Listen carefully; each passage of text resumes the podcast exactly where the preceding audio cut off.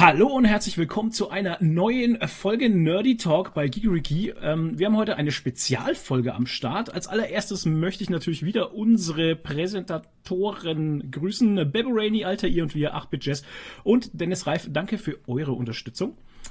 Ähm, wir haben den Max heute hier. Hallo Max. Hallo Flo. Ähm, alle, die dich nicht kennen, wer bist du und wo kommst du her und ja. Ja, äh, Max Schlegel, um genau zu sein, mein Nachname. Äh, ich arbeite beim Splitter Verlag in Bielefeld äh, und bin da für Öffentlichkeitsarbeit zuständig, was auch der Grund ist, warum wir normalerweise Kontakt miteinander haben. Und äh, mache noch so andere Sachen, Marketing-Zeug und äh, solche Sachen, genau. Pass auf, wir haben uns heute getroffen, um äh, ein Thema zu besprechen, ja, was natürlich in aller Munde ist. Mhm. Und zwar äh, Corona und die Auswirkung auf den Comicmarkt beziehungsweise aufs Verlagswesen. Ja. So, die Überschrift wird wahrscheinlich, wenn jemand eine Bachelorarbeit schreiben wird in ein paar Jahren, bitte diese Überschrift verwenden. Danke. Fantastisch.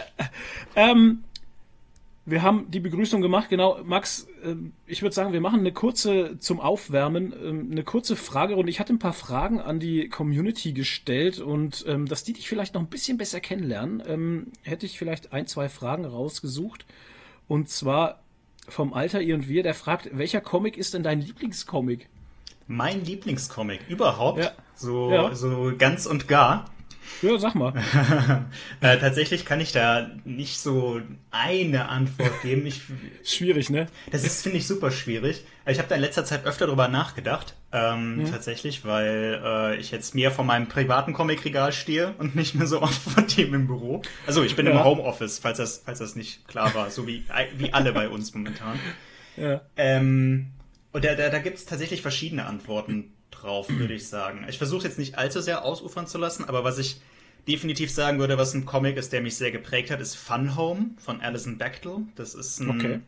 äh, so eine Coming-of-Age-Autobiografie-Comic. Ist nicht so ultra bekannt in mhm. Deutschland. Mhm. In den USA ist das ein ziemlich, ziemlich bekanntes Werk. Und das war so die erste Graphic Novel, die ich gelesen habe, ähm, die mir so ein bisschen gezeigt hat, wie welche Möglichkeiten dieses Medium so hat. Kann ich sehr empfehlen. Mhm. Ist keine einfache Lektüre. Ich habe da tatsächlich eine, äh, in meiner Bachelorarbeit drüber geschrieben, dann später. Und in meiner Masterarbeit auch. Hört, hört. Ähm, das ist sehr cool. Äh, und dann, also ich, ich bin immer der Meinung, Klassiker sind oft auch Klassiker aus einem guten Grund. Also Watchmen ist großartig, äh, Maus ist natürlich fantastisch. Ähm, was, was da gibt, was gibt's da noch alles, äh, was lesenswert wäre? The Dark Knight, äh, 300, die Frank Miller Sachen auch. Alles von Brian Azzarello finde ich oft klasse. Also ob das jetzt 100 Bullets ist oder. Okay.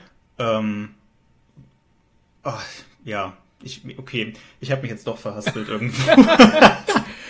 Ist gar nicht schlimm, weil ähm, Brian Azzarello kannst du mir mal aufschreiben, was du sehr lesenswert findest, weil ich, oh Gott, jetzt kommt gleich wieder ein Shitstorm. Ähm, ich habe von Brian Azzarello noch nicht viel gelesen und alles, was ich gelesen habe, fand ich jetzt nicht so ganz geil. Aber du, gut, ich, ähm, ja. Ich glaube, das ist, ich glaube, das ist Geschmackssache. Ich lese momentan echt viel, viel so Thriller-Zeug. Ja, äh, ja. Ich habe jetzt gerade The Boys gelesen von Garth ja. Ennis der ja auch in so eine, so eine Thriller-Richtung geht. Wenn man damit nichts anfangen kann, dann ist man mit Brian Azzarello auch nicht so, so krass gut bedient, würde ich sagen. Ähm, mhm. Aber so den, ja. den einen Lieblingscomic, ich glaube, am häufigsten gelesen habe ich tatsächlich Watchmen, einfach weil es okay. so wahnsinnig tiefschürfend ist und sich auch mhm. anbietet, einfach ganz oft zu lesen und äh, von Scott McCloud äh, Comics richtig lesen, also Understanding Comics. Das ist ein Comics, Comic darüber. Ja, genau, genau, der. Ja, äh, ich hab's gerade in die Kamera Flo gehalten. gerade in die Kamera, ja, genau. Genau, auf Skype unterwegs. Ähm, ja, ja ähm, genau den. Und äh, den finde ich auch nicht nur unterhaltsam, sondern halt auch so fachlich sehr, sehr lesenswert. Mhm. Ähm, ja. Okay. Ähm, The Real Laser Ratte fragt, äh, kann man schon erahnen, wie viele Olympus Mons Teile es geben wird? okay, das ist eine sehr spezifische Frage. Allerdings.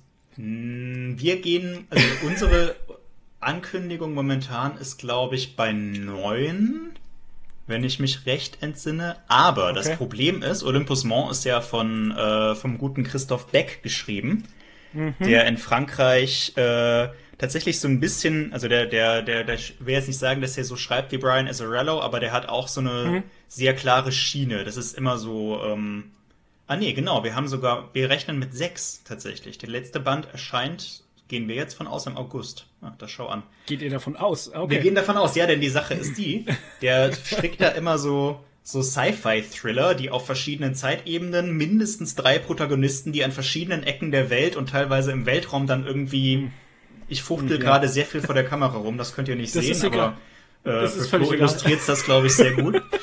ja. ich mache gerade einen Facepalm, ja. Also ist, seine, seine Hauptserie nennt sich Prometheus, funktioniert ja. ganz ähnlich und die haben wir vor Jahrzehnten, glaube ich, mit drei Bänden mal angekündigt. Da sind wir jetzt bei 21. Alter. Und das baut sich einfach immer weiter aus. Wir garantieren da nichts, müssen wir leider wirklich sagen. Wir haben äh, von, von Beck auch ähm, mal, äh, was war das wieder, Heiligtum gereviewt und das war furchtbar.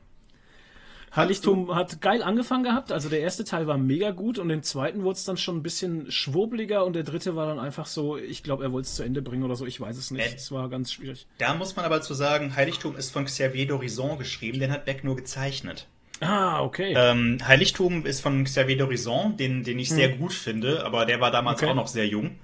Ja. Ähm, und Christoph Beck war ursprünglich Zeichner. Und dann ah. durch Heiligtum ist er, glaube ich, also das reime ich mir so zusammen, auf ah. diesen Geschmack gekommen, diese verschwurbelten Thriller zu schreiben. Mit so ein bisschen Was? Mystik drin, bisschen, ja. bisschen irgendwas so urtümliches, ja. aber auch mit Weltraum und Aliens und so einem Zeug.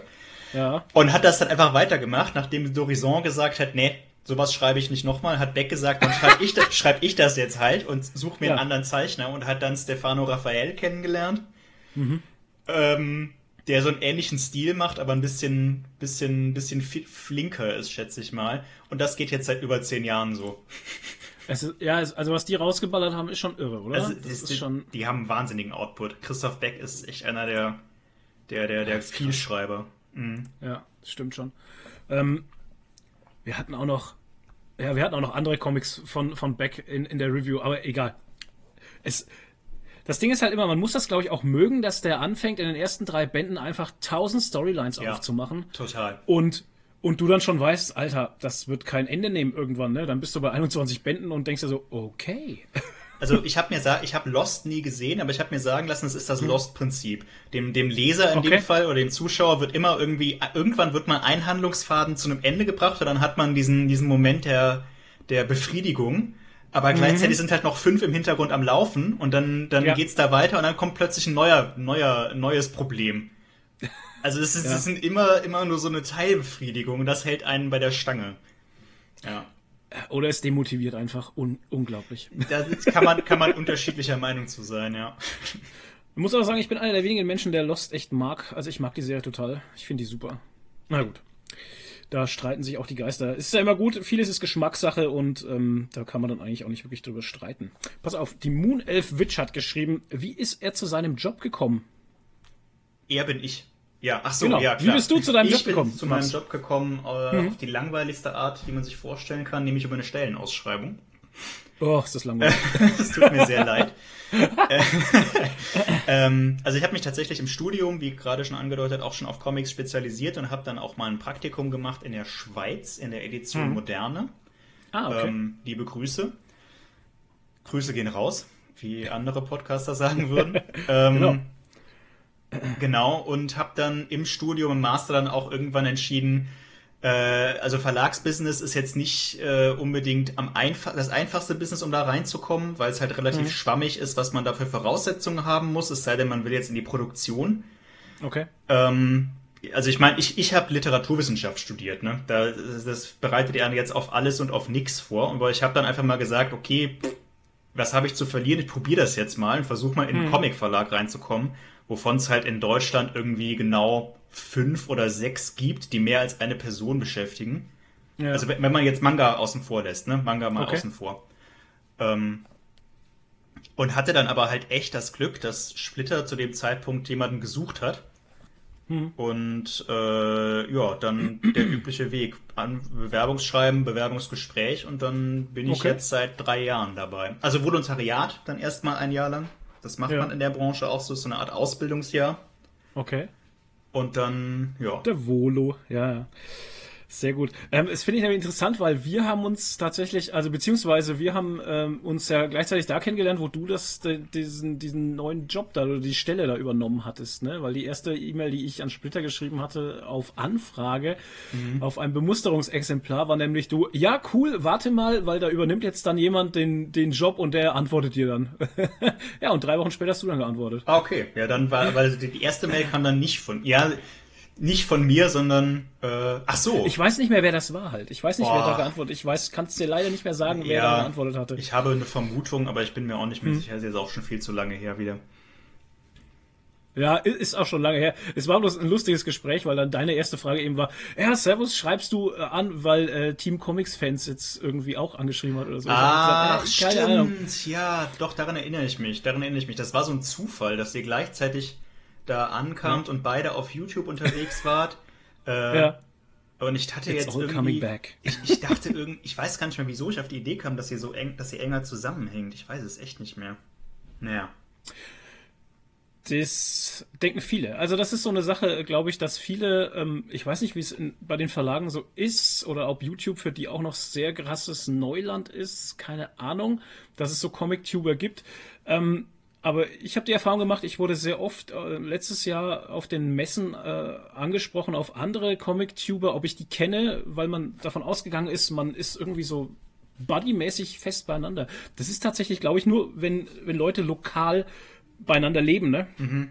Also wenn jetzt sagst, okay, du lebst in Köln und da leben noch fünf andere, die das gleiche machen wie du in Köln, dann glaube ich, kann man sich da öfters treffen oder so. Aber.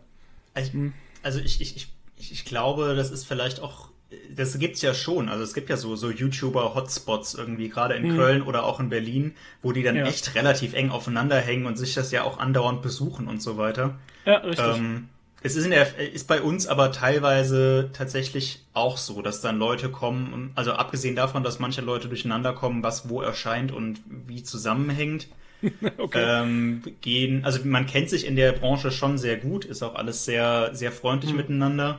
Aber mhm. es ist jetzt nicht so, dass man gegenseitig die ganze Zeit sich besuchen würde oder so. Also viele Comic-Verlage ja. sind in Hamburg tatsächlich ja. oder in Berlin. Äh, da sind wir jetzt in Bielefeld tatsächlich so ein bisschen außen vor. Mhm. Ähm, äh, und Stuttgart natürlich auch. Man, da sitzt Panini. Aber ähm, ja. Ist Schreiber und Leser in München noch? Oder waren die? Oder nee, die, die sind nee. auch in Berlin. Aber ich. die waren aus München, oder? Schreiber und Leser? Nicht seit. Doch, vielleicht bringe ich das. Nicht ja. seit ich. Also ich wüsste jetzt von keinem Comic-Verlag, der Haupt mäßig in Berlin, äh, in München sitzen würde, aber ich kann hm. mich da auch täuschen. Also ich glaube, Schreiber und nee, Leser ist in Berlin, Reprodukt auch. Ja. Ähm, Avant. Avant auch, genau. Ja. Ähm, und äh, ich weiß gar nicht, wo, oh. wo Egmont ist, Haupt, hauptsitzmäßig. Okay. Ja, keine Ahnung. Okay, ja, egal. Egal, wir verkopfen gerade. Entschuldigt alle da draußen, wenn wir es immer zu genau wissen wollen. Ähm, Schreibt es in die Kommentare, wenn ihr es im Übrigen wisst. Ne? Das könnt ihr auch machen. Äh, berichtigt uns. Ähm, was wollte ich jetzt? Genau, die Moon Elf Witch hat geschrieben. Genau, das wollte ich auch. Das ist eine, ja, das ist eine längere Story, die Frage. Ähm, da kommen wir vielleicht los. später noch drauf. Ja, das. Ach so, oder okay. wir kommen dann später. Entweder wir kommen später drauf oder wir kommen oder wir vergessen es dann wahrscheinlich, weil es ist eine Frage, die mich eigentlich auch sehr interessiert, beziehungsweise das komplette Thema ist ist eine Sache, die mich. Oh Gott, jetzt erzählt halt Florian. Also pass auf. Wie lange dauert so eine Lizenzierung und wie läuft das? Wie lange? Ja. Äh, weil, äh, okay, also ich bin mir nicht sicher, ob ich die Frage richtig verstehe. Ich, ich hm, schreibe ja Comic, keine Rezensionen. Also nee, Lizen, Lizenzierung. Ach, also Lizenzierung. Ah, genau. Entschuldigung. Nicht ähm, Das ist tatsächlich eine Frage, wo man, also das kann ich gerne erzählen, aber da muss ich ein bisschen weiter für ausholen. Das, ähm, das, ja, ja. ähm, ja. Also, Lizenzierung dauert sehr unterschiedlich lange. Das kommt ganz drauf an, was das für ein Projekt ist und mit welchem Verlag man das durchführt. Ähm, ich gehe mal so vom Standardfall aus bei uns. Wir verlegen ja vor allem französische oder franco-belgische Sachen aus mhm. Frankreich mhm. ähm, primär und da vor allem von so einer Handvoll von Verlagen. Also Frankreich ist ja ein viel, viel, viel, viel größeres Comicland als Deutschland. Ähm, in Frankreich ist jeder, jedes dritte Buch, das verkauft wird, ist ein Comic. Wow. Ähm, das muss man sich mal vorstellen. Das ist krass. Das ist ja irre groß. Irre ja. groß. Ähm, Und da gibt's dementsprechend auch sehr, sehr viele Comic-Verlage. Ähm, es ist so ein ähnlich wie hier. Du hast halt ein paar sehr große Player, die teilweise auch in größeren Konzernen dann organisiert sind. Und mhm. es gibt eine ganz, ganz große Anzahl an kleineren ähm, Verlagen, ähm, die spezielleres Publikum ansprechen. Das okay. ist wie hier nur auf einer ganz anderen Skala, sage ich mal. Ne? Die haben da auch die Superhelden-Comics, die hier in Deutschland vor allem bei Panini erscheinen, und die haben auch eine Menge, eine ganz große Menge Manga. Hm. Ähm, aber die haben halt auch ihre, eigen, ihre ganz eigene Comic-Kultur, nämlich die franco-belgische. So, jetzt bin ich abgeschweift. Ja. Eigentlich wollte ich auf was anderes hinaus. nämlich genau. gibt es halt so ein paar Verlagen, mit denen wir sehr eng zusammenarbeiten. Zum Beispiel Soleil oder Delcourt heißen die. Ja. Bei Soleil erscheinen, die haben sich halt auf Fantasy, Science Fiction, so ein Zeug äh, spezialisiert. Und äh, die schicken halt Kataloge rum, Lizenzkataloge wo dann vorgestellt wird, was demnächst erscheinen wird. Man trifft die zweimal im Jahr, also auch in Leipzig und in Frankfurt. Dann stellen einem die Leute das nochmal persönlich vor. Das macht mein Chef, Dirk, vor allem, mit einer unserer Übersetzerinnen. Ähm, und dann kann man halt Interesse an bestimmten Sachen anmelden. Ne? Sagt man, die Serie ist äh, cool oder das ist eine Nachfolgeserie von was wir schon haben. Oder das ist ein Zeichner oder ein Autor, den wir pflegen, zum Beispiel Christoph Beck. Alles, was Christoph Beck neu macht, gucken wir uns zumindest an. Oder auch alles, was Christoph Arleston macht. Oder ähm, in den USA Jeff Lemire. Oder ja, die Liste ist ziemlich lang. Mhm. So, und dann ähm, baut man das, sammelt man halt Lizenzen ein, die einen interessieren würde. Das ist ein komplexerer Prozess, wo man dann halt auch andere Verlage anschreibt. Man hat ja auch so ich sag mal, man hört ja auch den Buschfunk so ab, äh, geht hm. auf ausländische Blogs, guckt sich ähm, Amazon-Rezensionen an und so weiter und so fort und stellt dann so sein Programm zusammen. Bei so, ich sag mal, fetten Projekten, ähm, die halt irgendwie, häufig sind das dann Sachen, die irgendwie mediale Cross-Lizenzierungen haben, wenn es jetzt irgendwie einen Comic zu einer Serie geben wird oder einen Comic zu einem neuen Film. Zum Beispiel äh, gibt es ja einen Blade Runner-Comic ja. der zu dem neuen Film kam. Das kam dann sehr, sehr früh, die Ankündigung, dass das passieren wird. Und das ging dann direkt an, da gehen dann die Verlage aktiv auf die deutschen Verlage zu und sagen, pass mal auf, äh, da kommt ein Projekt, wollt ihr da nicht drauf bieten? Okay. So. Und dann ähm, stellt man halt im Verlag so sein Programm zusammen, was man alles gerne hätte, schreibt Angebote Ne, dann sagt man, äh, die Auflage, die wir uns vorstellen, ist so und so hoch, das und das ist die äh, Aufmachung, so wird der Verkaufspreis und diese Vorauszahlung leisten wir und dann kriegt ihr von jedem Exemplar so und so viel Prozent. Mhm. Und das ist der Erscheinungstermin, das wird alles in, angeboten von Anfang an. Ja. Je nach Projekt kann es dann halt dazu kommen, dass man in eine Auktion reinkommt. Wenn man, oh. weil manche Titel, zum Beispiel Blade Runner war so eins, da haben sich halt verschiedene Verlage daran interessiert, wir auch. Letzten Endes hat Panini den Zuschlag bekommen. Es gibt aber auch oft Projekte, wo niemand außer uns zum Beispiel Interesse daran hat. Zum Beispiel Olympus Mons. Das ja. hätte kein anderer Verlag wahrscheinlich gemacht, weil das halt in unsere Schiene passt. Solche Alben erscheinen in Deutschland größtenteils bei Splitter. Bei Splitter. Ah. Ähm, genauso wie bestimmte, wie, wie, ich weiß nicht, wie meinetwegen Avant sich in so, ein, so, so eine Schiene mit skandinavischen Comics aufgebaut hat. Äh, wenn ich da kurz eingrätsche, ist es ja. dann so eine Art von Respektsache dem anderen Verlag gegenüber, dass man sieht, okay, das ist was, was eigentlich die immer verlegen, da lasse ich erstmal die Hände davon? Teils, teils, teils, teils. Okay. Also es ist weniger der Respekt den anderen Verlagen gegenüber, es ist mehr, dass man ja sein, eigene, sein eigenes Programm durchzieht und auch sein eigenes Profil schärft.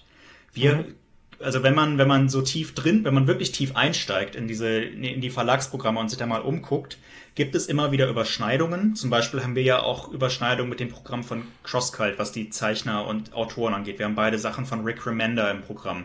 Hm. Äh, es gibt auch andere Verlage, die Sachen von Jeff Lemire haben. Äh, ja. Panini hat auch ein sehr hübsches Albenprogramm, was äh, auch so Klassiker wie Trigan bringt, was auch in unsere Schiene passen würde mit Storm ja, und Torgal ja. und Rick Master und so weiter. Aber es gibt halt auch so Profile. Wir machen halt super viel Science Fiction und Fantasy in diesem Albenformat. Den, an den Output kommt halt sonst niemand ran. Schreiber und Leser hat so eine Klassiker-Western-Schiene, die wir teilweise auch machen würden, aber teilweise auch nicht. CrossCult hat halt ein stärkeres US-Programm, wo dann halt auch härtere, härteres Material reinkommt, was bei uns auch nicht unterkommen würde. Du hast halt okay. immer, die Leser und Leserinnen erwarten ja auch eine bestimmte bestimmte Sachen vom Verlag. Hm. Ne? und das ist dann halt sinnvoll, wenn man es teilweise zumindest auch liefert. Ne? Man kann dann auch ja. ein bisschen was Neues ausprobieren, immer mal wieder. Ähm, machen auch alle Verlage eigentlich. Aber ja, so.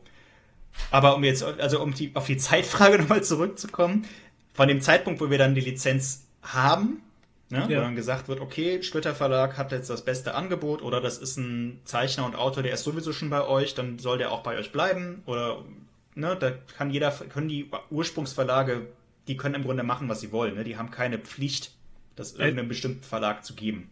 Okay.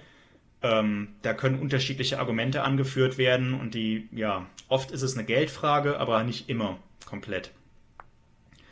Ähm, dann kriegt man den Zuschlag, dann sagt man halt, okay, das ist jetzt eingeplant für den und den Zeitpunkt und dann liegt die Lizenz erstmal hm. rum.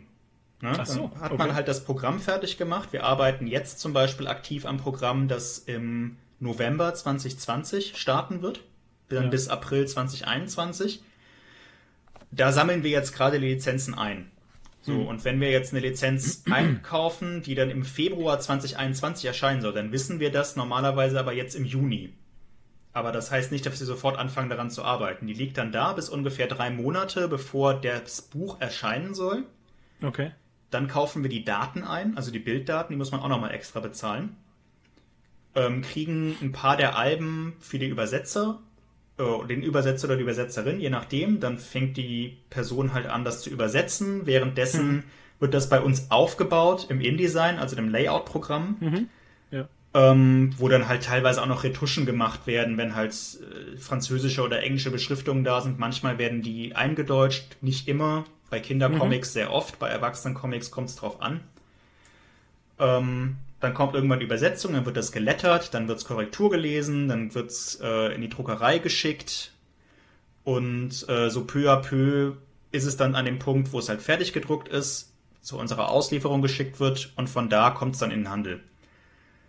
Also der Weg von dem Moment, wo man sich für ein Projekt interessiert, zu dem Moment, wo es gedruckt ist, dauert so zwischen Minimum drei Monaten. Also hatten wir auch schon, wo dann quasi gesagt wurde, pass auf, uh, The Death of Stalin erscheint demnächst auf Deutsch. Den Comic gibt's noch nicht. Wollt ihr den nicht machen?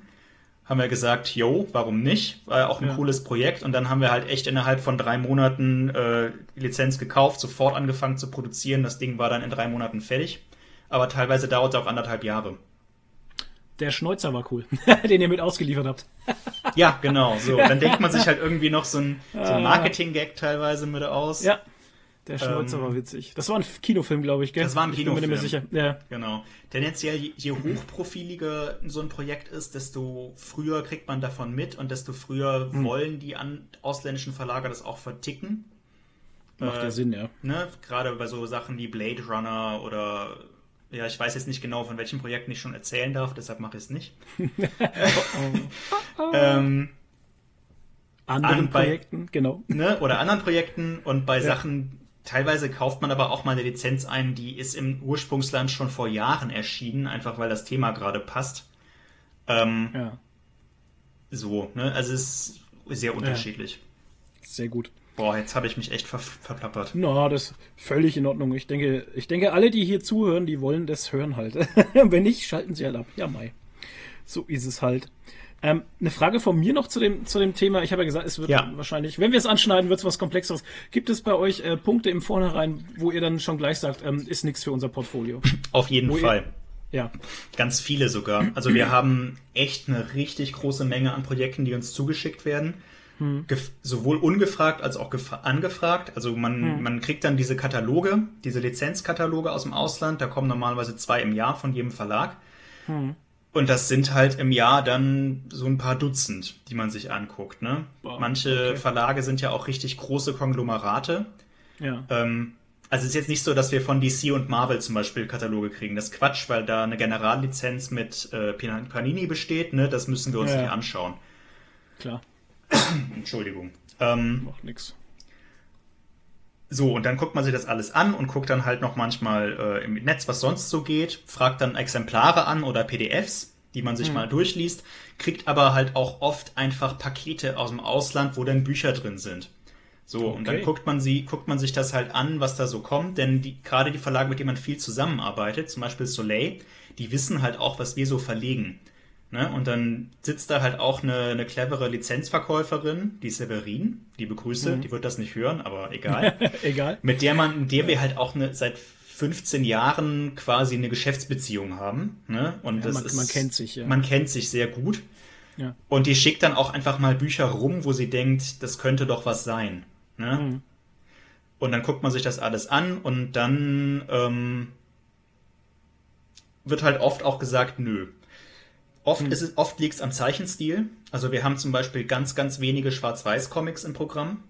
Ne? Okay. Ähm, was andere Verlage in Deutschland ganz anders betrachten. Wir haben auch ganz wenige Comics im Programm, die, ich nenne das jetzt mal, ich nenne das immer pauschal so, den typischen Graphic Novel Stil haben. Wenn man okay. sich mal das Programm von Reprodukt oder Avant anguckt, ähm, ja. glaube ich, kriegt man vielleicht ein ganz gutes Gefühl dafür, was ich damit meine. Das ja, sind weiß, so, das sind so leicht karikaturartige, oft auch ja. einfach in ein oder zwei Farben nur schattierte Sachen. Die sind sehr schön. Fun Home zum Beispiel ist auch in so einem Stil gehalten. Ne? Ich mag das. Okay. Ja. Aber das passt halt ganz, ganz selten nur in unser Programm. Ganz, ganz selten. Wir suchen halt echt nach so Hochglanzkram, vor allem. Ne? Ja, wir hatten jetzt auch vom Avant Verlag hatten wir jetzt erst ähm, der Verbannte zum Beispiel in der Review. Ähm, das ist ein historisches Graphic Novel, sage ich mal. Das spielt im Island, mittelalterlichen Island, 9. Mhm. Jahrhundert, glaube ich, ist das. Und das ist halt auch so in vier Farben maximal gehalten. Ja. ja. Das ist, das spielt auch ganz viel mit Schattierung und sowas. Und das passt halt. Ich sage auch immer, ich habe schon oft gesagt, das passt einfach zu dem Verlag. Ich könnte es ja. mir jetzt nicht bei Crosscut zum Beispiel vorstellen. ja, genau, genau. Und das, solche das, Sachen sind das dann, ja. Exakt, das gehört halt auch zu dieser Schiene. Oder ja. ähm, es gibt natürlich auch, man Ausnahmen bestätigen die Regel. Ne? Wir haben auch zum Beispiel mit Nennt mich Nathan so, so einen Comic im Programm, der ein bisschen in die mhm. Richtung geht, der halt auch einen sehr reduzierten, sehr pastelligen Ton hat. Okay. Wenig Hintergründe, ähm, viel ja, Dynamik. Ähm, Ausnahmen bestätigen die Regel. Aber ja, wieso, wieso habt ihr euch dann gerade für so einen entschieden? Wenn du dann sagst, okay, das ist jetzt mal eine absolute Ausnahme, warum, warum gibt es dann solche dann doch bei euch? Weil uns die Thematik interessiert hat. Das geht ah, um okay. einen Transmann, also um hm. ist eine Coming-of-Age-Graphic-Novel über ein Mädchen, das zum Mann wird. Hm. Ähm, ohne jetzt zu viel zu sagen, wir haben im engeren Umfeld jemanden, dem das tatsächlich so geht. Also okay. der genau diesen Prozess gerade durchmacht. Hm. Und ähm, die Thematik fanden wir spannend.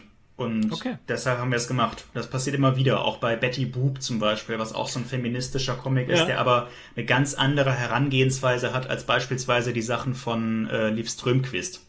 Ne? Mhm. Äh, Ursprung der Welt und so weiter. Ja. Ähm, und sowas kommt dann immer mal wieder rein. Ähm, das leisten wir uns mehr oder weniger. Okay. Ähm, denn unsere, unsere Hauptschiene ist halt schon Sci-Fi äh, ähm, und Fantasy in, in, dem, in der Schiene von Christoph Beck und Christoph Aleston und so wie mhm. Ekö, Elfen, Saga der Zwerge, Samurai, hast du nicht gesehen. So. Ja, weil Betty Boop und sowas hätte auch zu Reprodukt gepasst. Also Voll. habe ich mir so gedacht, wow, das wäre auch eigentlich den ihr Ding gewesen, oder? Voll, Finde ich interessant. Und ich finde es auch cool, dass ihr euch da in der Hinsicht auch manche äh, Themensparten auch dann so aufmacht halt. Ich finde es gut. Finden wir auch. Ähm, und das, aber das ist auch was, was euch, was jeder Comic-Verleger oder jeder Comic, jeder, der in der Comic-Branche irgendwie arbeitet, euch dir, dir sagen wird oder euch sagen wird. Es gibt immer solche Liebhaberprojekte. Jeder Verlag, jeder Comic-Verlag und ich glaube auch fast jeder normale, jeder normale Verlag hm. hat halt, da sind halt Leute, die, die, die die lieben Bücher oder Comics oder was auch immer oder Manga und dann gibt's halt Projekte, die packen ein und auch wenn man weiß, das wird ein schwieriges, schwierigeres mhm. Ding, da muss man viel Arbeit reinstecken, das irgendwie in der Presse bekannt zu machen oder sich sonst was auszudenken und das ist halt nicht so ein Selbstläufer. Ja. Ähm, beispielsweise Olympus Mons, okay, ich benutze das jetzt einfach als dauerhaftes Beispiel für alles. Ich merk schon, ich merk schon, ja, ja, Olympus Mons geht Olympus Mons ist, ist jetzt so, jetzt so der, der Maßstab aller Dinge. Yeah. Ähm, da muss, das musst du den Leuten nicht erklären. Ne? Die, die Leute sehen das Cover, die oh. lesen, ah, Christoph Beck, ah, wie Prometheus und wie Karthago und äh, dann verkaufst du das halt. Ne? Das ist richtig, ja. Während du halt, nennt mich Nathan, das ist so ein weißes Cover, da ist halt irgendwie so ein Typ drauf und das ist so ein ja. komischer Stil, der, der hat ja gar keine richtigen, gar keine der richtige ist, Tusche. Der ist schwierig, ja, ähm, tatsächlich. also ich finde den Stil, äh, Stil sehr schön, aber der passt halt sonst hm. überhaupt nicht zu unserer Linie. Da musst du halt dann den Leuten erstmal erklären, warum die das sich jetzt durchlesen sollen, was daran jetzt cool ist. Ähm, das musst du bei Olympus Mons nicht, das, das verstehen die von alleine. Das ist richtig. Das, das hast du schön erklärt. Sehr gut. Ähm, okay, so viel zu der Lizenzfrage da hätte ich jetzt, Gott, Leute, es tut mir echt leid, wir wollten über Corona reden, aber wir reden über, über egal. Genießt ähm, es, genießt genau. es, dass wir nicht über Corona reden. Habt im Hinterkopf, es kommt noch. es kommt noch auf euch zu, genau. Ähm, eine andere Frage ist zum Beispiel, der Michael und ich, wir haben jetzt aus dem IDW Verlag oder was, Top Cow, ich bin mir jetzt gerade nicht sicher, ähm, hatten wir zum Beispiel ähm, Port, of, Port of Earth gelesen von Zach Kaplan und ähm, Eclipse zum Beispiel. Das sind zwei so Comics, die finden wir total geil, gibt's aber überhaupt nicht im deutschen Sprachraum als äh, auf Deutsch. Ja. Ähm, wie, ist, wie ist das so? Kann man zu euch hergehen und sagen, okay, ich schreibe dir jetzt eine E-Mail und sag du, ich habe die Comics gelesen, finde die total geil, könnt die, könnte ich mir bei euch vielleicht vorstellen oder als Tipp, könnt ihr euch die mal angucken, ob ihr die verlegen würdet? Ja, das, das, kann man das machen? Macht das, das kann, das kann man definitiv machen. Das machen auch sehr viele Leute. Wir haben tatsächlich ein Comic-Forum, hm. Äh, falls das jemand kennt, comicforum.de, glaube ich. Ähm, da gibt's von jedem, fast jedem Verlag, äh, hat da so ein, so ein Anta-Forum, gibt's einen eigenen ja. Thread dafür, äh, Kundenwünsche und zukünftiges Programm. Ah, Man kann uns okay. aber auch per E-Mail schreiben oder auf den sozialen Medien. Häufig hm. antworten hm. wir auch drauf. Tatsächlich. Oh. Häufig. Ja, ja, also muss, muss man dazu vielleicht sagen. Es ist jetzt nicht so, dass wir, also manche Sachen antworten wir da nicht drauf, in manche Weise, manchmal sind das echt bescheuerte Anfragen, um ehrlich zu sein. Aber häufig nicht. Häufig sind es sehr, sind es, sind es sehr informierte Anfragen halt auch, die dann mhm. halt tatsächlich auch oft uns auf Sachen hinweisen, die wir gar nicht so auf dem Schirm hatten. Ja, man ähm, kann nicht alles kennen, ne? Nee, ja. genau, man kann nicht alles kennen. Wie gesagt, allein der französische Markt ist halt, boah, zehnmal so groß wie der deutsche kann man gar nicht sagen. Das wäre noch eine krasse Untertreibung. Und der amerikanische oder englischsprachige Markt ist ja noch mal größer. Ich meine, wir ja. müssen uns mit den japanischen Sachen zumindest nicht auseinandersetzen. ähm, es ja. hört halt nicht auf. Man muss dazu allerdings sagen, gerade amerikanische Comics oder englische Comics haben in Deutschland einen schwierigen Stand, weil hier so viele Leute die Sachen auf Englisch lesen können muss man einfach dazu sagen. Französische Comics, hm. Französisch können viele Leute nicht gut genug, um es zu lesen und du kriegst hm. die hier nicht so häufig. Viele okay. große Comicläden in Deutschland sind Gott sei Dank so gut sortiert, dass die dir auch die englischen Sachen problemlos besorgen können. Das heißt, wir müssen rein vom Verkauf her schon mal davon ausgehen, die US-Sachen laufen definitiv nicht so gut an wie die französischen. Punkt. Ah, okay. und, auch, und dann geht's halt auch viel über, über Autoren beispielsweise. Ähm, hm. Ähm, Beispiel, was jetzt noch nicht so lange her ist, äh, Jeff Lemire. Ne? Hm. Kennt inzwischen jeder. Mehr oder also jeder, der sich irgendwie mit man Descender, Black Hammer, Black Hammer ist super populär momentan, ist auch einer unserer absoluten Bestseller. War aber nicht abzusehen, als wir die Lizenz eingekauft haben. Überhaupt nicht. Also der war, okay. ein, der war ein Name, 100 Pro, ja. und der hatte auch ja für Marvel und DC schon gearbeitet und Descender hatten wir schon im Programm, auch schon lange. Hm. Und er hatte ansonsten halt den Unterwasserschweißer und Essex County und alle wussten, der ist irgendwie super gut. Hm. Und das wird bestimmt ganz toll, aber dass das so gut wird, hätte niemand erwartet. Ist einfach ja. so. Vor allem, ähm, wie ich damals mit Black Hammer angefangen hatte, dachte ich mir, naja, das wird jetzt so eine Reihe mit vier Büchern oder so. Ja, aber, so, ne? Und dann, dann, dann läuft das, dann läuft das halt so gut, dass Jeff Lemire so eine Generallizenz hat und jetzt quasi machen kann, was er will. Alter, was ballert der denn alles raus? Das ist unglaublich, was ich an Black Hammer Büchern jetzt ja. da habe und teilweise noch gar nicht gelesen habe, weil ich noch gar nicht dazugekommen bin. Es ist, es ist unglaublich halt. Genau. Und das war nicht so richtig abzusehen. Und inzwischen ist er aber so ein Name, dass man halt einfach jedes Projekt, was, was Jeff Lemire hm. liefert, zumindest mal eine engere Auswahl nehmen kann. Und das ist dann auch so ein Faktor, das macht es wieder leichter zu verkaufen.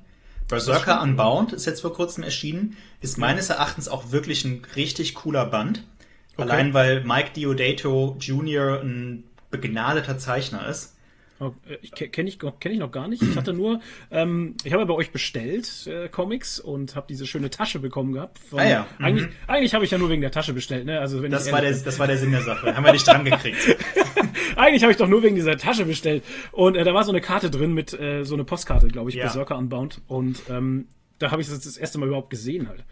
Sieht ja. auf jeden Fall interessant aus. Geht das so in die Conan-Richtung? Total. Das ist quasi, okay. äh, das ist eine Conan-Story. Ähm, hm.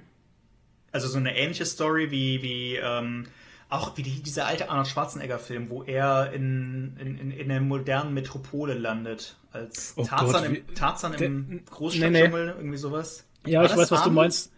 Das war Arnold Schwarzenegger, ah. ich weiß nicht mehr, wie der Film heißt. Ja, Ach, aber Gott. so dieses Setup, aber dann ja. halt dann halt, dann clashen da halt Jeff Lemire und Mike Diodato Jr. Mike Diodato Jr. ist vor allem für seine Arbeiten in Marvel und DC bekannt hm. und ist da vor allem bekannt dafür, dass seine Charaktere ab krass übertriebene Physiken haben. Also die, die, yeah. die Männer haben halt Schultern von okay. Sch Schultern von äh, so 2,30 Meter Breite ungefähr.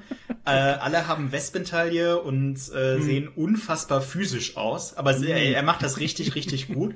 Und Jeff Lemire stülpt dieser ähm, Barbar im, im, im Großstadtdschungel-Story dann aber halt so eine, so eine emotionale Komponente über. Dass es dann halt doch wieder so eine typische Lemire-Familiengeschichte ist. Ah, okay. Ist total, total Hört krass. Es, ist, es, wird gar nicht so viel geredet in dem Comic eigentlich. Ha. Ähm, es ist auch relativ kurz, aber es ist sehr cool. Und es verkauft sich aber halt einfach besser, wenn man sagen kann, guck mal, ist von Jeff Lemire. So. Klar, Name macht halt schon was her. Der Name macht was her. Ähm, genau. Gleichzeitig, ja, wir, ja. also wir haben, wir haben schon viele neue Projekte auch immer auf dem Schirm. Man muss dazu aber sagen, das ist jetzt ein, ein Punkt, den wahrscheinlich viele Leute einfach gar nicht auf dem Schirm haben können. ähm, jetzt wird es auch wieder sehr technisch, da entschuldige ich mich schon mal für. Wenn wir wenn wir, wenn wir eine Monatsproduktion drucken, kaufen mhm. wir dafür ja Papier ein. Ne? Oder wir geben der Druckerei den Auftrag, Papier einzukaufen. Unsere US-Comics erscheinen in einem anderen Format als die französischen, nämlich in einem etwas kleineren. Da kauft man anderes Papier für ein. Und wir haben im Monat normalerweise nur die Kapazität, davon zwei Bücher zu machen. Wenn man mal das, wenn ihr euch mal das Programm anguckt, die sind ja, wir haben ja so ein Aufklapp-Dings ähm, an unserem Katalog hinten dran. Da ja. sind immer zwei Spalten US. Ich klappe jetzt mal zwei, auf. Ja. Genau, zwei Spalten Books. Und das sind die Sachen, äh, andere Seite, genau das rote. Genau. Da. Das sind ah, immer ja. zwei Spalten Books und das sind fast mhm. alles US-amerikanische Sachen. Ah. Und mehr können wir im Monat tatsächlich nicht so richtig produzieren. Okay. Und dann hast du halt die fortlaufenden Serien, wie Lady Mechanica oder Ascender oder die Black Hammer mhm. Sachen. Und du kannst einfach nicht beliebig viele neue Lizenzen, neue Projekte da reinstopfen. Geht einfach nicht. Und das ja. geht, also da sind wir vielleicht ein bisschen festgefahrener als andere Verlage, sag ich mal, mhm. weil wir ähm, eine sehr, sehr äh, gestreamlinete Produktion haben in der Beziehung, aber wir können auch einfach nicht alles machen. Und klassische, also die Serien, die du gerade genannt hast, kenne ich ehrlich gesagt nicht. Habe ich noch nie von gehört. Also ich kenne IDW und Top Cow, aber eine Serie, wo wir ganz oft nachgefragt werden, ist ähm, äh, East of West zum Beispiel. Das kenne ich jetzt nicht. Ja. Das gab's, gab's früher schon mal bei Panini, die haben es dann abgebrochen. Ich glaub, hoffe, ich werfe das jetzt nicht mit irgendwas anderem durcheinander. Das sind halt unglaublich viele Bände. Das heißt, wenn wir das reinnehmen, sind wir halt auf Jahre hinaus, haben wir dann immer einen dieser zwei Slots blockiert und müssen andere Sachen hinten anstellen. Ja. Mhm. Und das für einen Comic, den die Hardcore-Fans eh schon auf Englisch gelesen haben. Und, ähm, und der, der, mhm. die anderen kennen den nicht die, die es kennen, die haben es schon gelesen und das sind halt irgendwie dann sieben, acht, neun Bücher, die wir da drucken müssen. Das wird auch bei einem anderen Verlag einfach nicht passieren.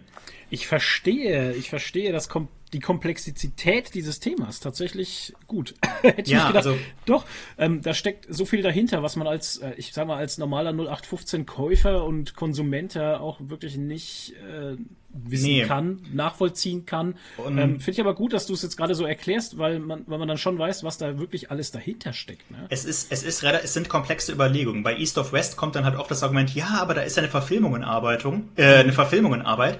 Das mhm. ist kein Argument, weil für alles eine Verfilmung in Arbeit ist. Ja. Jeder, und ich übertreibe nicht, bei jedem unserer US-Comics ist eine Filmlizenz verkauft worden oder die Option auf eine Filmlizenz. Bei manchen, zum Beispiel bei Black Hammer, arbeitet auch schon konkret eine Produktionsfirma dran. Und das oh, okay. machen, oder bei Lazarus auch. Ja, Lazarus ah. ist eine relativ alte Serie, also ja. Comicserie. Ja. Und dass die verfilmt wurde, das ist eine Info von vor fünf Jahren ungefähr. Das Krass. ist einfach kein Incentive. So, so, so gerne wir das glauben wollen, mhm. Mhm. Ähm, das funktioniert einfach so nicht. Man hat dann manchmal einen richtigen Riecher. Zum Beispiel hatte CrossCult ja ähm, die Umbrella Academy vor zehn Jahren oder so schon verlegt. Da, ja, ja. Und dann plötzlich kommt halt die Verfilmung um die Ecke, ne? Ja. Super cool. Ähm, aber das ist einfach kein Argument, äh, mit dem man einen Verlag wirklich ködern kann. Es sei denn, die Verfilmung steht echt vor der Tür. Äh, die haben ja zum Beispiel jetzt auch diese coole Invincible-Gesamtausgabe gestartet, in diesen richtig hm. großen Brocken. Weil da, wenn ich es richtig verstanden habe, eine Verfilmung als Serie wirklich demnächst passieren wird. Das ist ziemlich konkret. Das ist ziemlich okay. konkret. Und dann äh, kann man das auch mal machen. Aber selbst da, ne, die gehen halt nicht hin und sagen, okay, wir machen das jetzt als fortlaufende Serie in unserem Standardformat. Hm. Das würde viel zu viele Slots im Programm belegen. Ey, das, das dauert so ewig. Das dauert ewig, bis man ja, das ja. aufgeholt hat, ne? Ja. Das will auch keiner kaufen. Ja. Ähm, also es ist eine sehr komplexe äh, Angelegenheit mit diesen, hm. gerade mit den US-Lizenzen, US ja. Aber gerade bei Invincible auch, ähm, das ist ja von, von Robert Kirkman, ähm, das ist ja auch schon uralt, ne? Wenn ich das jetzt so ja. richtig in Erinnerung habe und da trifft das natürlich auch wieder zusammen, was du sagst, dass es halt auch wirklich ähm, so eine Zeitspanne braucht halt, ne, bis das vielleicht irgendwann mal verfilmt wird. Weil Teilweise, man, ne? ja. ja.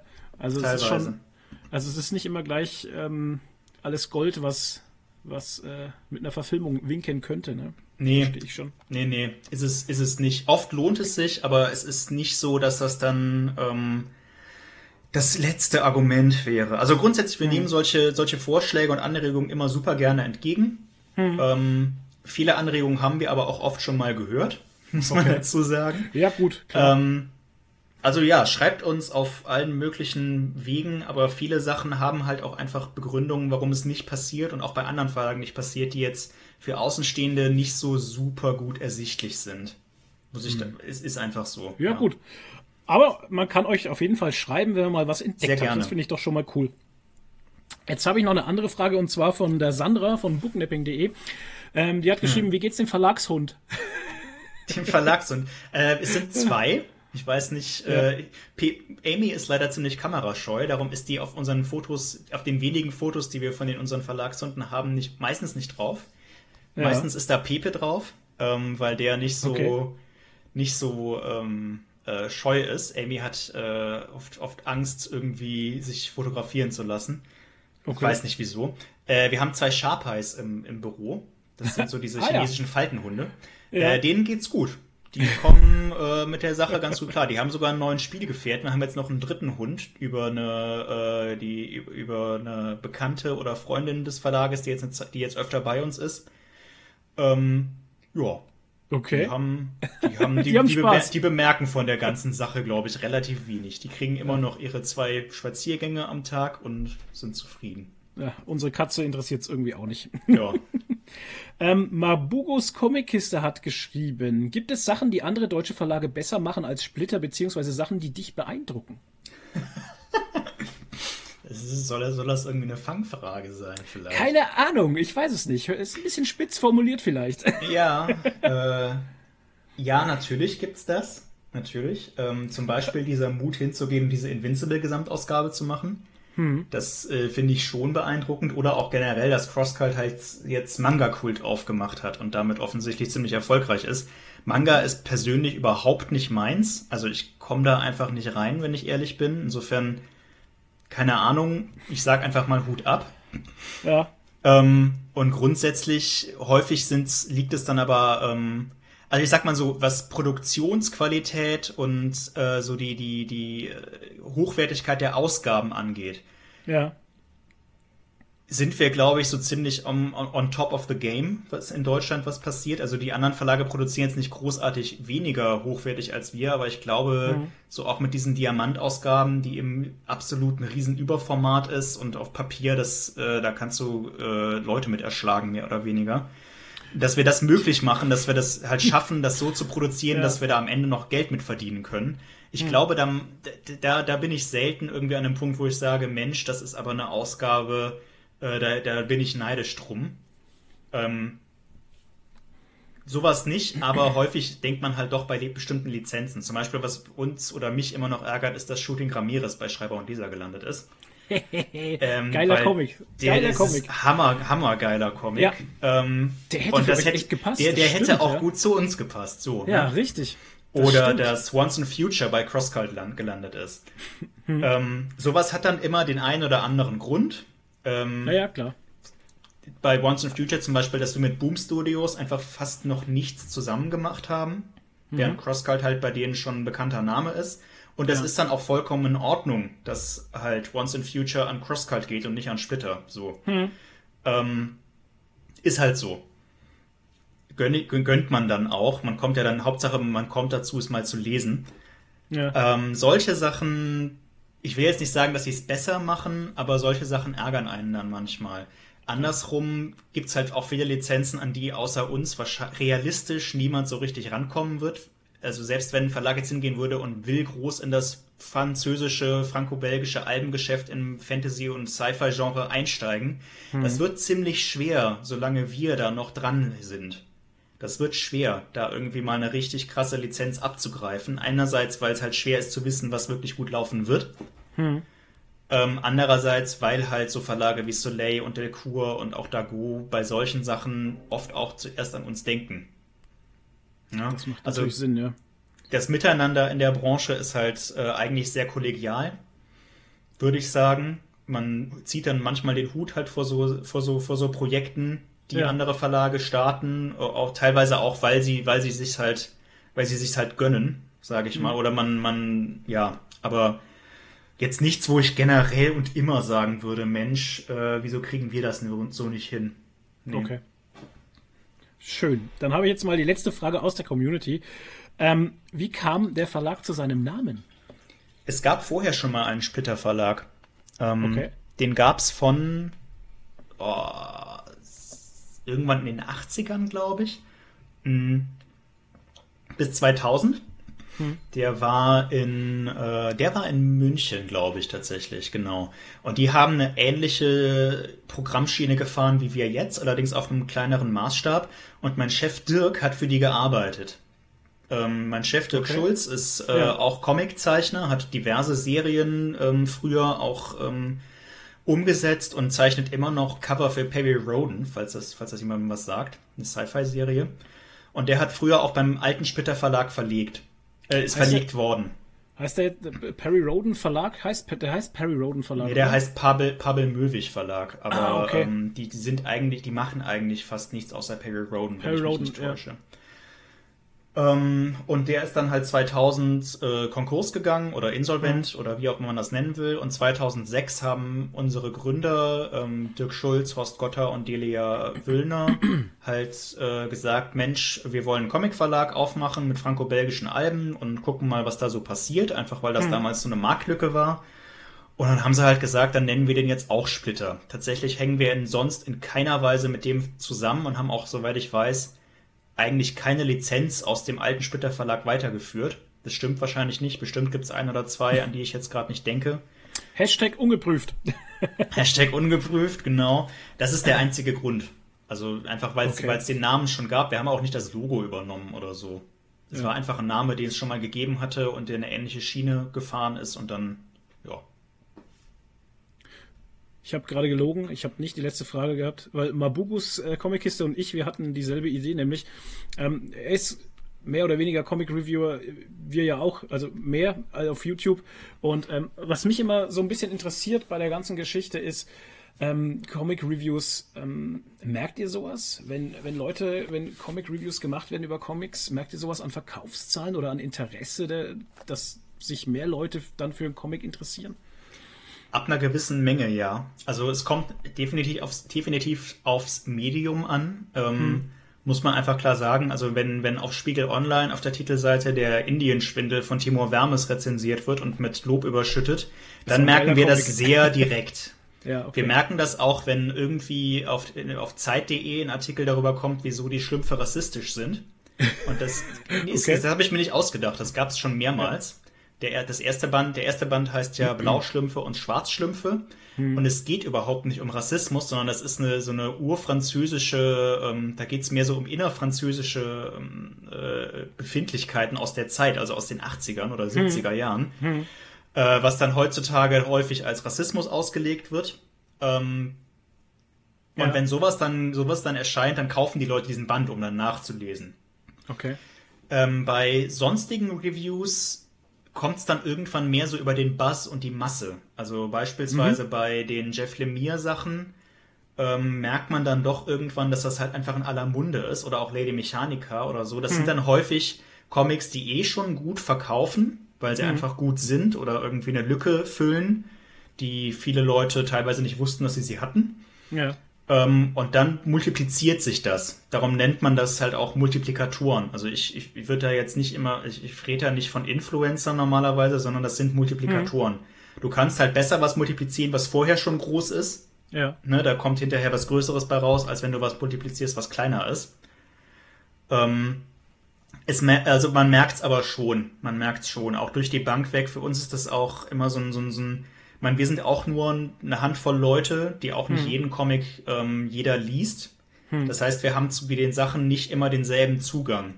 Okay. Ja, und dann, dann ist es sinnvoll, ist es für uns auch irgendwo Marktforschung, wenn halt verschiedene Leute bestimmte Comics lesen und dann halt ihre Meinung dazu irgendwie publik machen. Hm. Gibt uns das auch ein Gefühl dafür, wie bestimmte Themen und Stile und so weiter und so fort ankommen. So. Ja. Ähm, mal direkt gefragt, wie wichtig ist, ist das für euch halt? Wie wichtig ist für euch, dass jetzt äh, Geekeriki eine Review raushaut, dass jetzt Team Comics Fans eine Review raushaut oder dass die Zeit, dass der Spiegel eure Comics äh, bespricht oder der, der, der, Comic Talk zum Beispiel mit Heller von Sinn, was ich ein ultra geiles Format halt finde. Das ich ist ein spaßiges Format, ja. Ich schaue das unheimlich gerne an. Wie wichtig, wie wichtig ist das für euch? Ähm, kommt auf den Titel an. Also es ist gerade solche Sachen, die halt nicht in unser Stammprogramm reinfallen, wie nennt mich Nathan, wie Betty Boop, die leben mhm. davon, dass man das irgendwie publik macht und dann merkt man das aber heute auch in langen, solche, solche Besprechungen, die sind ja nicht weg sofort. Da stolpern nee. dann halt auch nach halben Jahren oder nach Jahren nochmal Leute drüber und die kaufen den ja. Comic dann halt noch im Nachhinein. Das ist der Sinn davon. Mhm. Bei anderen Sachen, die sind mehr oder weniger Selbstläufer. Olympus Mont zum Beispiel. Also der wird den, ja, ja, es tut mir leid, aber so, ne, ich bin wieder da. Ja, ähm, da sind wir wieder. Da sind wir wieder. Ähm, aber auch so Leo-Serien, so Sachen wie Centaurus, Fremde Welten, die Sandra von Booknapping weiß, wovon ich spreche. Hm, das ist ja ähm, auch so, ähm, das liest ja unheimlich gerne, habe ich immer das Gefühl. Ne? Ja, genau. Da, da, und da gibt's, aber da ist ja. sie nicht alleine mit. Also da, da okay. sprechen, da gibt's super wenig Reviews drüber, weil, teilweise weil es auch schon alte Serien sind, aber die Verkäufe sind super. Die, die Leserbasis ja. ist da, aber die müssen da nicht nochmal drauf informiert werden. Und bei Olympus Mons ist es auch so. Der läuft wahrscheinlich besser, wenn Leute ihn positiv rezensieren. Der hm. würde aber auch ohne jegliche Publik, äh, Publicity trotzdem gut laufen. Okay. Ähm, es ist, man kann da, man kann da schwer eine Zahl drauf pappen, ganz ehrlich. Also wir versuchen das auszuweiten nach und nach, hm. oder ich versuche das auszuweiten nach und nach. Ähm, hab da jetzt auch die bestimmte Dinge automatisiert und so weiter und so fort. Das war mal weniger. Hm. Das wird mehr. Ähm, das Internet bietet da ja auch sehr schöne Möglichkeiten für, gerade indem halt auf YouTube mehr passiert und äh, es immer mehr Blogs gibt und Instagram und äh, Twitter, Facebook hast du nicht gesehen. Ja. Ähm, ich sag mal so, es würde den Verlag auch geben, wenn niemand über unsere Comics sprechen würde öffentlich. Okay. Aber es hilft schon. Es hilft schon.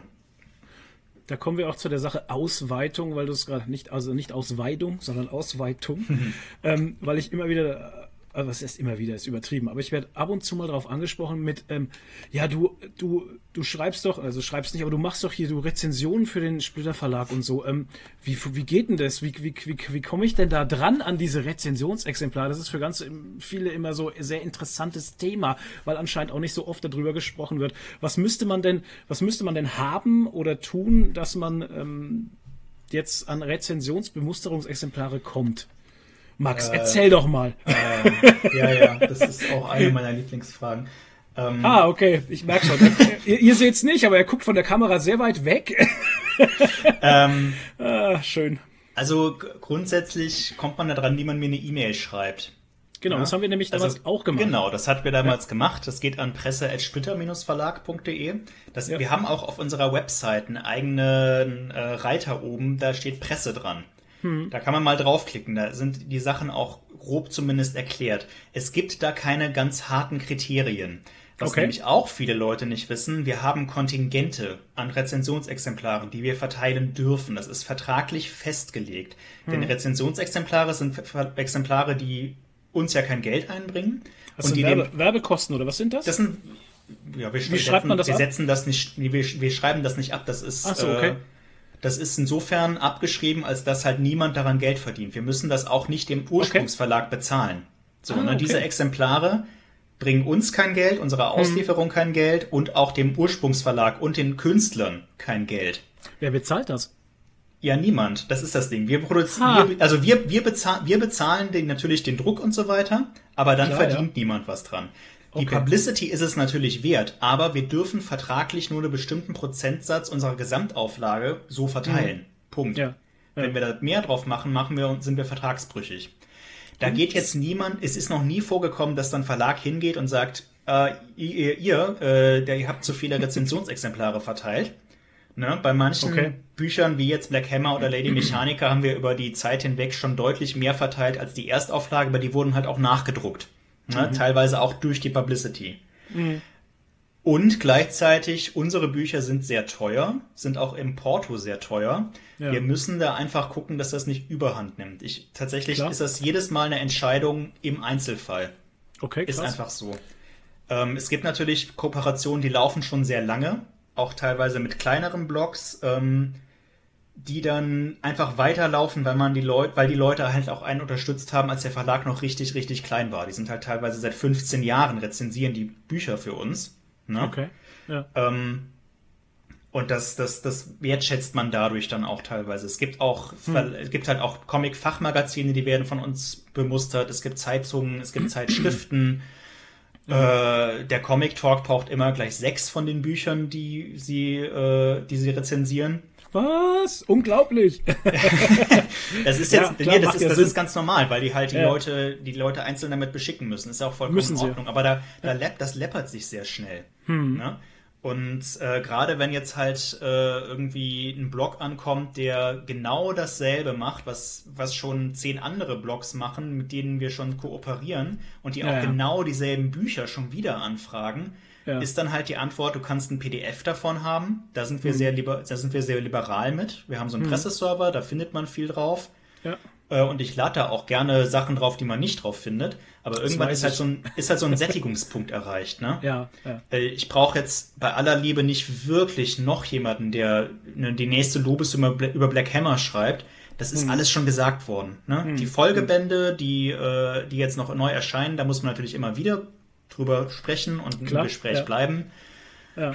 So, aber es gibt einfach Serien, die sind dann irgendwann auch durch. Ja. Ne? Gleichzeitig gucke ich halt, dass man ein bisschen diversifiziert ist. Zum Beispiel gibt es ja so eine Gruppe von Comic-Tubern, hm. sage ich mal, die äh, ein bestimmtes Publikum haben. Es gibt literarische Blogs, Buchblogs, ähm, hm. keine Ahnung, da arbeiten wir viel zusammen jetzt mit äh, mit Letterheart, mit Sandra Booknapping ist ja auch nicht hm. nur ein Comic-Blog, die hängt dann auch wieder zusammen mit diesem drei Frauen and Comics Podcast. Genau. Ähm, Grüße gehen raus. Grüße gehen raus. ähm, also da gibt's die, die, die, diese, diese, diese Szene ist halt sehr groß und sehr weitläufig. Ja. Ja. Ähm, ja. Also konkret kann man es nicht sagen. Man kann an diese E-Mail-Adresse definitiv schreiben. Hm. Äh, manchmal bleibt sowas leider im Spam-Filter hängen. Unser Spam-Filter ist sehr streng, muss ich dazu sagen. Okay. Ähm, ich versuche trotzdem auf vieles zu antworten, aber teilweise sind es halt auch einfach Anfragen, die nicht so irre interessant sind für uns aus Verlagssicht. Ne? Wenn man bereit ist, sich mit etwas abseitigeren Themen, also was heißt abseitiger, aber Themen zu beschäftigen, die jetzt nie, über die nicht sowieso alle schon sprechen, hm. Dann ist das manchmal ein, manchmal ein Incentive, das halt doch zu machen, aber nicht immer. So. Nicht, nicht zwingend gegeben. Nicht ja. zwingend. Und es ist halt auch eine Frage des Produktionsaufwandes. Auf der, also ein Video über irgendwas zu produzieren, ist halt ungleich aufwendiger, als irgendwie mal einen Instagram-Post abzusetzen, wo man zwei Worte drunter schreibt. Das ist, ist jetzt, richtig, ja. Ist jetzt, ein, ist jetzt ein krasses Beispiel, ne? Aber, ja, aber ähm, ich finde es gar nicht so krass, weil anscheinend ist das gerade ein Mode. Mhm. Ding, was ich gerade so beobachte, gerade bei Panini zum Beispiel. Ähm, ich muss ganz, e, ich muss jetzt eben mal sagen, also ich muss jetzt mal Lob aussprechen an dich zum Beispiel, weil mit dir ähm, ist Kommunikation ist, ist einfach göttlich, ne? Also mit Dankeschön. dir was zu schreiben, das macht unheimlich. nee, das funktioniert einfach wirklich gut. Bei anderen Verlagen ähm, ist es halt teilweise, da schreibt man einfach ins Schwarze rein. Da kommt nie was mhm. zurück. Ne? Also da kommt kein Ja, Nein, vielleicht oder sonst was. Entweder kriegst du dann was zugeschickt oder du kriegst halt nichts zugeschickt. Also das ist halt jetzt meine Erfahrung. Ne? Ja. Und bei, bei dem großen P zum Beispiel kommt es mir gerade immer so vor, die verteilen das immer so mit der Gießkanne. Keine Ahnung, jeder kriegt halt irgendwas. Ich weiß ja. es nicht. Ich habe ja, bei Panini, habe ich glaube ich schon mal fünf Wochen oder sowas auf was gewartet, wo ich schon gar nicht mehr dran gedacht habe. Und dann kam auf einmal irgendwas. Und um wieder zurückzukommen auf diesen Punkt, ähm, Instagram zum Beispiel, es scheint gerade wirklich Mode zu sein, dass man jetzt so kurz Reviews oder so schreibt, wo man halt ja. tatsächlich das Bild postet und dann schreibst du drei Sätze drunter und damit hast du dir dein Rezi-Exemplar verdient irgendwie. Und dann sage ja. ich auch so, okay. Ja, also für manche, manche Firmen wollen sowas auch und gerade mhm. sowas läuft auch viel über Agenturen. Also ich kriege auch oft Anfragen von Agenturen, die dann ah, okay. Influencer vermitteln wollen. Ah. Ähm, das professionalisiert sich, professionalisiert sich momentan alles ziemlich, wenn man das okay. so nennen will. Das ja. ist aber jetzt nicht unbedingt das, worauf ich aus bin. Also man muss dazu sagen, wenn jetzt irgendwie ein Blog mit einem Nischenthema ankommt, zum Beispiel mhm. bei Nennt mich Nathan, gibt es ja auch so Instagram- oder Literaturblogs, die sich auf, auf queere Themen sehr spezialisieren. Ja. Die würden jetzt nicht eine dauerhafte Bemusterung immer kriegen, aber natürlich will ich trotzdem, dass die unseren Comic mal in die Kamera halten. Ne? Und wenn die dann irgendwie 20, 30.000 Follower haben, dann ist das auch vollkommen berechtigt, wenn die halt ihr das Buch kriegen und da hm. meinetwegen auch nur drei Sätze zu schreiben. Okay. Ähm, aber grundsätzlich lebt dieses, ist, unsere, ist unser Thema halt relativ nischig und sehr speziell und das lebt mhm. halt auch von der Kommunikation untereinander. Mhm. Und da einfach nur mit Bildern zu arbeiten, ich meine, wir produzieren im Monat ungefähr 17 Bücher. Ne? Wow. Und es ist schön, wenn da drei von besprochen werden, viel, aber es wäre halt auch schön, wenn die anderen 14 irgendwie auch eine gewisse Aufmerksamkeit erreichen, vielleicht. Ja. Ne, es klappt nicht immer und nicht bei allem. Manche Comics, die wir produzieren, sind auch nicht die Crème de la Crème, will ich ehrlich zugeben. Hm. Äh, weil wir uns auch manchmal vertun. Ne? Klar. Ge gehört dazu, ja. Gehört dazu. Ähm, ja, so, also es ist, es ist ja. tatsächlich eine, eine Abwägung und hängt aber auch da von vielen, vielen Faktoren ab, die von außen nicht immer so ganz ersichtlich sind.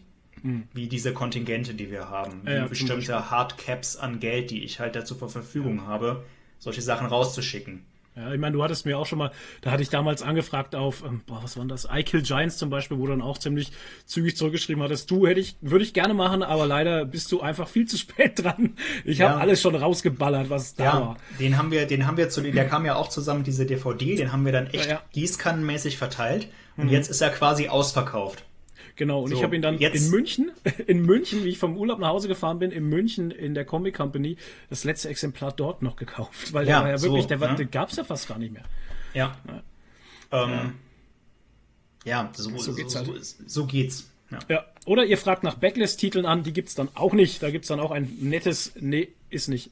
Ja, auch da, also mit PDFs sind wir sehr, sehr großzügig, ja. wenn ihr einfach mal in sowas reinlesen wollt. Das mhm. ist auch tatsächlich dann relativ äh, das ist auch mit keinem, keiner, keiner Lieferpflicht dann in dem Sinne verbunden. Ne? Also okay. wenn, wenn man euch so, wenn wir, wir, also ich kann jetzt nicht für andere Verlage sprechen, ne? wenn wir euch sowas zur Verfügung stellen, dann ist das nicht mit der Pflicht verbunden, dass ihr das auch dann unbedingt rezensieren müsst. Das ist unverbindlich. Wenn es euch nicht gefällt, dann müsst ihr auch nicht drüber schreiben hm. oder posten oder was weiß ich. Ich kann auch hm. verstehen, dass viele Leute sagen, ja, aber das Haptische und so weiter und so fort, ja, aber uns kostet das wirklich viel Geld. Ja, das, also ist ich verstehe so. Ich verstehe es. Bei uns ist es halt blöd. Ich sag bei PDFs, ich wurde auch schon von einigen äh, noch kleineren Verlagen oder so mal angeschrieben, die mir PDFs schicken wollen. Dann sage ich immer, ich würde es gerne machen, aber ich kann eine PDF schlecht in die Kamera halten. Ja. Das, das ist ich.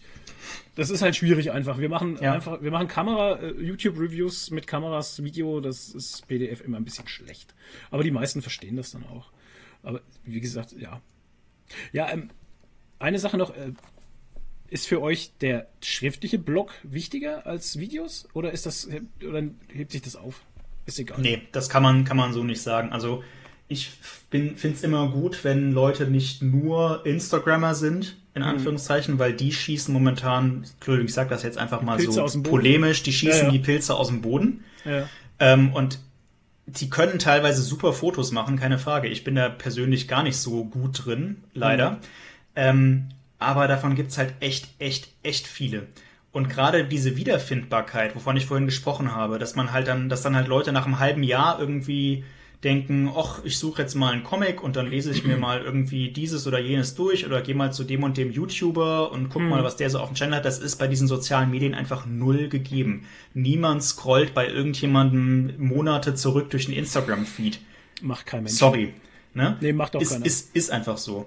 Ja. Und deshalb find, ist es halt auch einfach objektiv wichtig, dass solche La Sachen irgendwo abgelegt werden. Ne? Ich freue mich ja. immer, wenn Leute auf vielen äh, Plattformen unterwegs sind.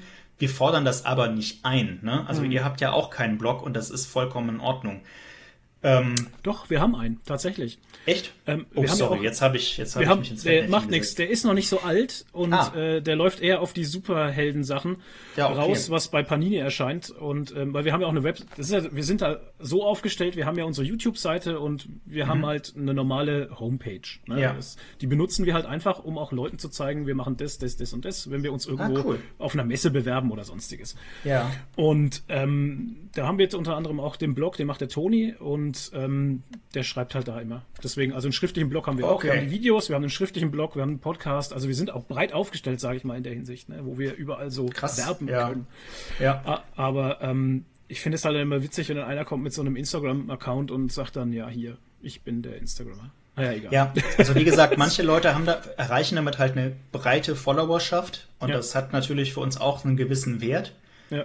Aber grundsätzlich äh, ist es für uns wertvoller, wenn Leute irgendwas auch produzieren daraus, was eine gewisse Haltbarkeit hat. Ja. ja es muss, es muss ja. gar nicht so krass breit gestreut sein. Also sorry, dass ich mit dem Blog nicht wusste, aber dass ihr auf das Messen viel völlig, unterwegs seid und diesen Podcast habt und so, ja. das war mir schon klar. Ähm, das hat natürlich, das macht es natürlich attraktiver, aus wir, Verlagssicht, selbstverständlich. Wir haben, sogar, wir haben sogar noch was Neues. Das ist erst ah, seit, okay. äh, seit letztem Jahr ist das erst ähm, in Gange. Wir schreiben auch noch für ein Magazin und zwar für die Nerdy Styles. Wow, ich mache jetzt hier ganz freche Eigenwerbung in meinem eigenen Podcast. Äh, für die Nerdy Styles, das ist ein kleines Magazin. Ähm, das kommt viermal im Jahr jetzt raus. Das ist eine Auflage von 10.000 Stück. Das wird immer beigelegt in Comic-Shops und sowas. Und das, Ach, wenn die was versenden, dann geben die das mit raus. Ist kostenlos, finanziert sich rein über Werbung. Und da schreiben wir zum Beispiel auch, ähm, da haben wir zwei Seiten für Comics da schreiben wir Reviews cool. rein. Und ähm, das ist halt was, wo ich auch gerne herzeigen kann. Auf Messen zum Beispiel, ja. wenn ich mit jemandem rede, ist das für mich einfacher, so ein Magazin herzuzeigen und ja. zu sagen, ey, guck mal, das machen wir, das ist was, was du in die Hand nehmen kannst. Auflage 10.000 Stück, die erste waren 5.000. Und als wenn ich dann irgendeine Internetseite zeige und der mir dann sagt, ja, aber die Likes sind ja gekauft oder so, dann kann ich sagen, ja, du ah, Alter, ja, ja. schwierig halt, schwierig. Internet ist immer schwierig für mich. Ich find's halt cool, wenn man was in der Hand hat. Haptisch halt wieder, ne? Das ist wieder so die Geschichte. Das, ja, das keine ist, Ahnung. Das ist eine coole Sache. 10.000 ist auch echt nicht wenig. Also, äh, ja, und geht gut weg. Deutschland. Ja. ja. Ich muss zugeben, äh, ich habe das noch nie gesehen. Das liegt daran, dass wir, dass ich jetzt oute ich mich und wahrscheinlich müssen wir den Podcast jetzt abbrechen. Ich gehe fast nie in einen Comicladen. Okay, auf Wiedersehen. Wir hören jetzt auf. Ja. ähm, weil wir in Bielefeld da leider nicht so irre gut aufgestellt sind. Mhm. Ähm, wenn, dann müsste ich immer nach Hannover fahren. Die sind natürlich sehr cool. Ja. Äh, der Comic Shop in Hannover ist großartig, so, aber die, die Kurve Strecke gekratzt. ist dann doch ein bisschen zu weit. ja. Ähm, darum geht sowas häufig an mir ein bisschen vorbei, aber das ist schon stark. Ja. Ich kann dir mal eins schicken, wenn du möchtest. Wenn das neue kommt jetzt dann im April oder es hat sich jetzt alles ein bisschen verzögert. Ähm, ja, logisch. Aber das kommt dann bald raus. Ich kann dir ruhig mal eins schicken, wenn du möchtest. Ist aber, glaube ich, jetzt gerade dieses Mal nichts von Splitter drin. Macht dir nichts. Macht dir nichts. Ich kann mir das dann auch selber besorgen. Also so ja, klar. Freilich. Ähm, ja, so, wo waren wir jetzt stehen geblieben? Wir waren bei den, ach so, genau, Blogs, äh, Rezensionen. Ich hoffe, wir konnten dieses Thema für euch etwas, ähm, ja, ja, also aufdröseln, sage ich mal. Ich, ich, ich muss auch zugeben, ich, ich, ich versuche da immer eine etwas persönlichere Ebene reinzubringen, wie du auch schon gesagt hast. Es macht ja. mir auch irgendwie Spaß an meinem Job. Das machst du auch sehr gut. Aber, Dankeschön. Aber letzten Endes, letzten Endes sind wir halt ein Wirtschaftsunternehmen, dem ich auch irgendwo gegenüber verpflichtet bin. Natürlich. Ähm, und ich habe da sehr viel, sehr viel freie Hand, äh, mhm. äh, was jetzt auch bei vielen meiner Kolleginnen und Kollegen nicht unbedingt gegeben ist. Okay. Aber letzten Endes müssen halt doch irgendwo gewisse Verhältnismäßigkeiten gegeben sein. Ne? So. Verstehe ich. Das verstehe ich absolut. Ähm, okay, letzte Frage. Sage ich jetzt schon seit der vorletzten Frage, glaube ich. Ähm, Jetzt nochmal von Mabugus Comickiste. Ähm, guckst du Review, guckst du Review zu Comics von vom eigenen Verlag. Wow, was ein Satz. Guckst du Reviews von eurem Verlag halt über Comics von eurem Verlag? Wow, ich mache den Satz aber jetzt auch gerade echt nicht besser. ich glaube, ich glaube, aber ich verstehe, was gemeint okay, ist. Okay, wunderbar. Ähm, ja, aber ähm, nicht en Detail immer. Also wie gesagt, es ist schon wichtig, dass, dass wir irgendwo auch einen, einen, Pressespiegel kriegen, allein um selber unsere Sachen besser einschätzen zu können. Mhm. ähm, weil verschiedene Leute auf verschiedene Themen unterschiedlich reagieren. Ja. Aber gerade wenn es jetzt, ich hatte es vorhin auch gesagt, äh, ich weiß nicht, ob das schon auf der äh, On Air war sozusagen, gerade Podcasts, von denen es ja auch einige gibt, die von denen viele sehr hörenswert sind, Ja, brauchen viel Zeit. Ne?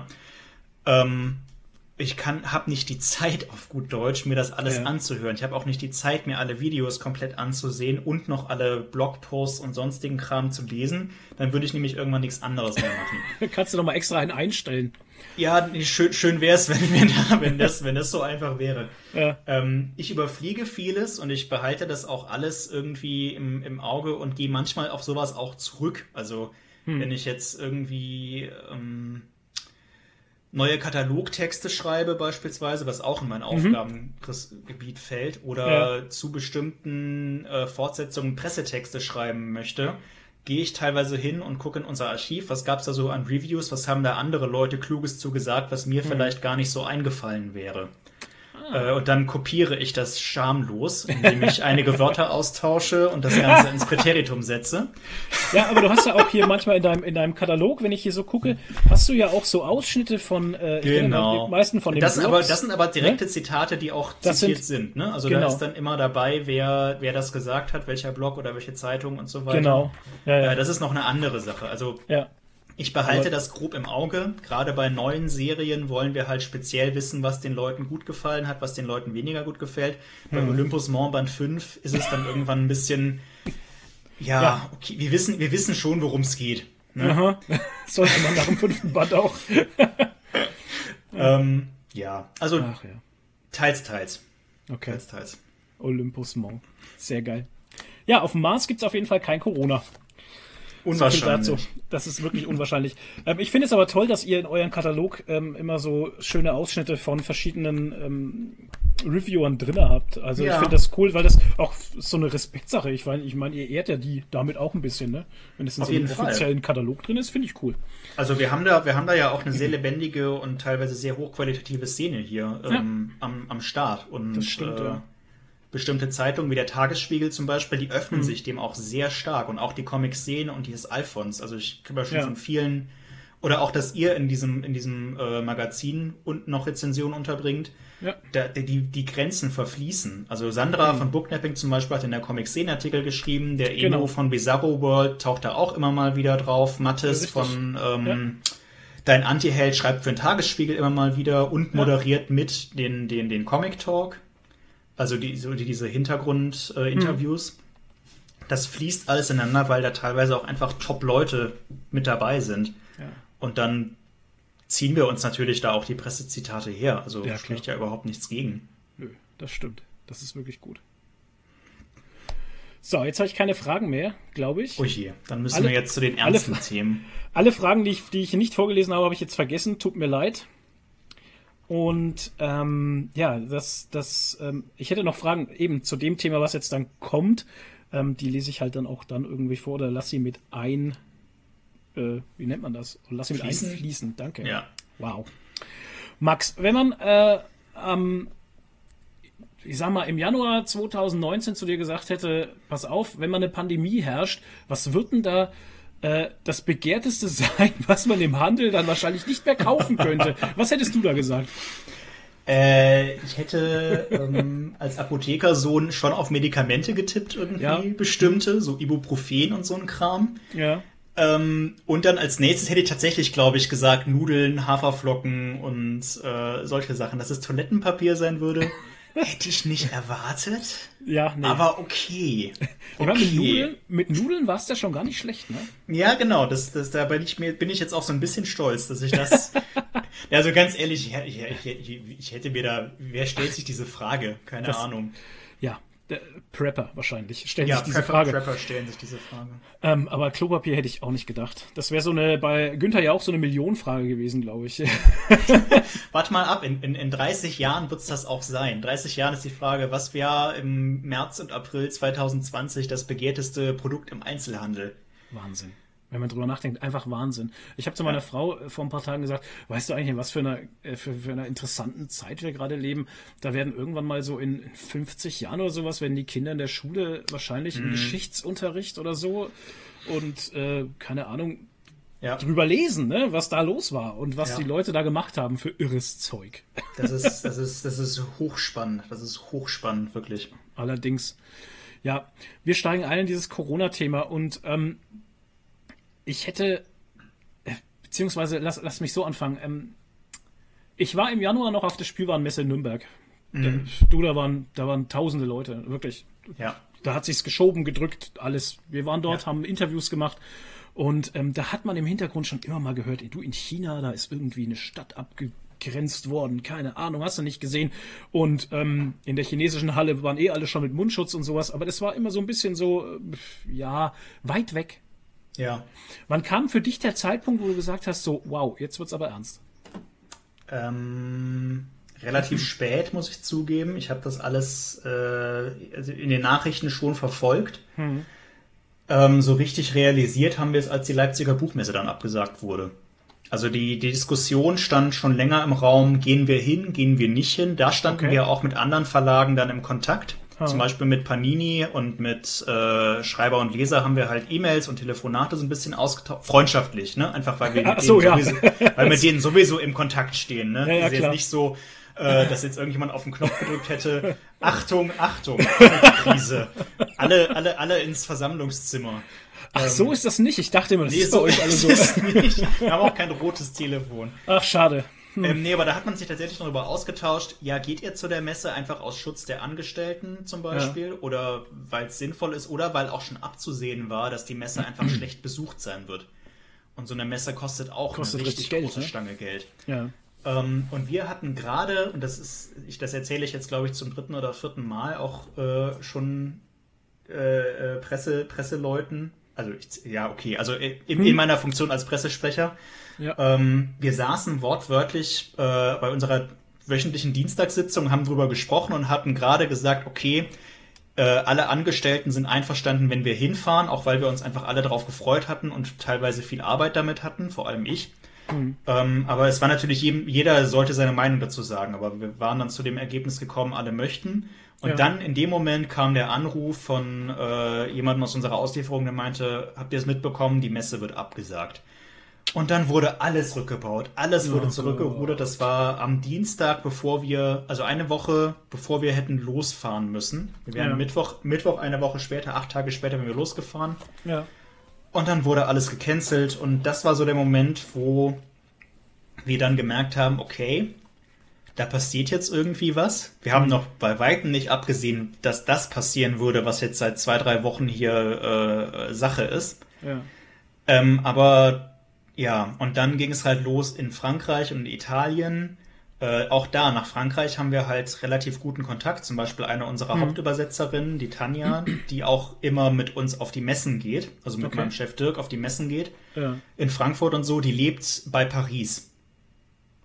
Und die hat dann halt schon so ein bisschen äh, in Telefonaten oder bei E-Mails so ein bisschen angemerkt, Leute, hier geht gerade so ein bisschen die Welt unter. Krass, ja. Ähm, und dann, dann, dann, dann, dann hat sich halt komplett überschlagen. Ne? Ja. Dann ging es halt Schlag auf Schlag auf Schlag auf Schlag und jetzt sind wir äh, in Woche drei der quasi Quarantäne oder der Schließung des Einzelhandels. Was ja für uns als Verlag und für die anderen Verlage und für die, eigentlich jedes Wirtschaftsunternehmen, was irgendwie auf Konsum von Leuten angewiesen ist, momentan so das, der größte Elefant im Raum ist. Ja, furchtbar. Ja, ja ähm, bei mir war es tatsächlich auch so, ich habe das am Anfang, wie gesagt, auf der Spielwarenmesse hat man noch nichts gemerkt. Ja, es wurden mhm. halt so, so Hand Sanitizers, waren überall aufgestellt. Keine Ahnung, wenn du vom Klo kamst oder wenn du reinkommen bist, konntest du dich überall die Hände desinfizieren. Das war schon gegeben, aber so hat das tatsächlich auf der Spielwarenmesse noch keinen interessiert. Also da hast du nichts von gemerkt. Und ähm, wurden auch noch Witze drüber gemacht und so, ne, dass man sagt, ja, jetzt drehen alle durch, keine Ahnung, ne? Also solche Geschichten. Ja. Man hat es, man hat es tatsächlich nicht ernst genommen, ne? Und ähm, bei uns in Bayern, ich meine, ist ja noch oh, ja. eine andere Geschichte gewesen jetzt dann, ähm, dass bei uns der Söder dann gleich gesagt hat, so ja, wir machen jetzt alles dicht und wir machen alles zu, weil wir sind hier stark gefährdet. Ähm, da fing es dann da schon an, dass in Hashtag ungeprüft Tischenreuth oder Traunstein, ich weiß es jetzt gerade gar nicht, ähm, dass tatsächlich komplette Städte schon vorher ähm, komplettes Quarantäne gefahren haben, bevor überhaupt Bayern gesagt hat, wir machen jetzt die Grenzen dicht. Ja. Und ähm, bei uns wurde auch dann gleich, äh, ich glaube, drei oder vier Tage haben sie noch äh, Friseure offen gelassen gehabt und hier die ähm, Baumärkte und sowas. Aber das ist ja bei uns dann auch alles sehr, sehr schnell alles runtergefahren worden und geschlossen. Wenn ich so gucke, Berlin oder sowas hier, der grobe Unfug zum Beispiel, der Kommandant, mhm. der hatte noch offen. Die haben zum Beispiel offen, da ist es ja ganz anders dann. Da denke ich mir auch immer, wow, zwei unterschiedliche Welten gerade. Das ist wirklich krass. Föderalismus ist äh, schon eine interessante Sache, ja. Ja, tatsächlich. ähm, muss man, muss man sagen. Gibt's, gibt, kann man, kann man positiv sehen, kann man negativ sehen, ähm, mhm. wobei man ja sagen muss, der gerade was, gerade Bayern und was, was Söder da so, jetzt wird es eine politische Diskussion. Wollen wir das eigentlich? Ich weiß äh, es nicht. Äh, äh, ja, eigentlich ja. nicht so, eigentlich nicht so richtig. Sprich also, deinen Gedanken ruhig aus. Wir können davon schon wieder abkommen. Er wird ja von vielen dafür äh, irgendwo auch bewundert so ein bisschen, dass er diese harte Linie gefahren, gefahren ist, relativ früh. Du, der hat gerade 94 Prozent in den Umfragewerten. Hat er 94 Prozent, musst du mal vorstellen. Das ist, das ist fast, fast eine Einstimmigkeit, ne? Ja, irre. total irre. Wir hatten in Bayern noch nie eine Einstimmigkeit.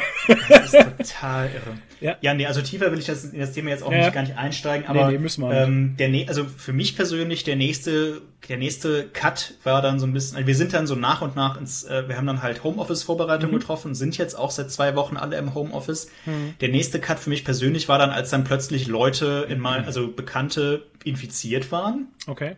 Hatten wir also auch schon, die, ja. die, beste, die beste Freundin meiner Freundin, ja. ähm, deren ganze Familie ist mehr oder weniger äh, infiziert damit. Ja, ja.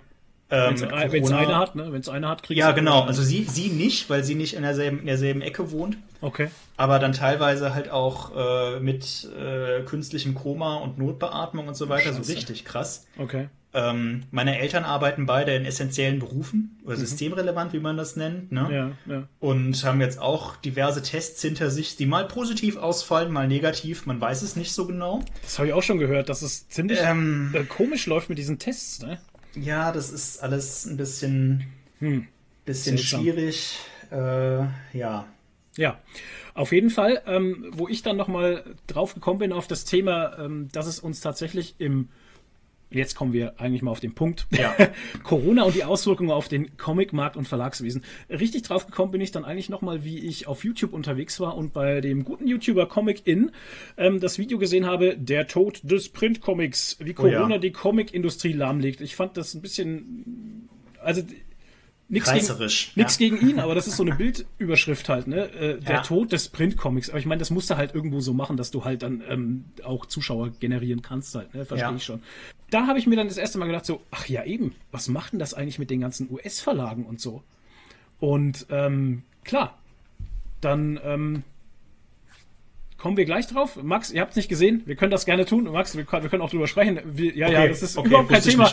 Doch, doch, ist kein Thema. Er hat mir gerade ganz nett einen Zettel in die Kamera gehalten. Können wir kurz eine Pause machen? Klar können wir das machen. Dann machen wir kurz eine Pause und hören uns nach der Pause gleich wieder mit unserem Corona-Thema. Also bis, bis gleich. gleich.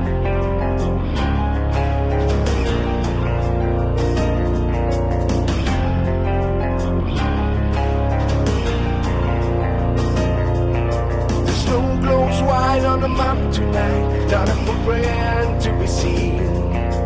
Kingdom of isolation, when it looks like I am the queen. The wind is howling like this swirling storm inside. Couldn't keep it in, heaven knows I tried.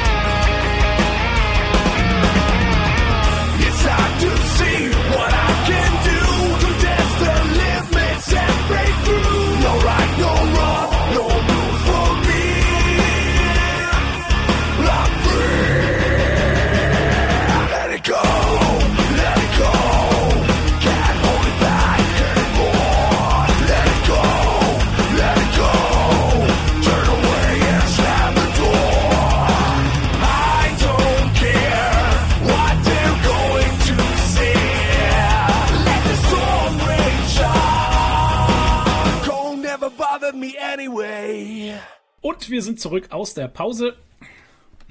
Max, alles noch gut? Alles im okay. Gut.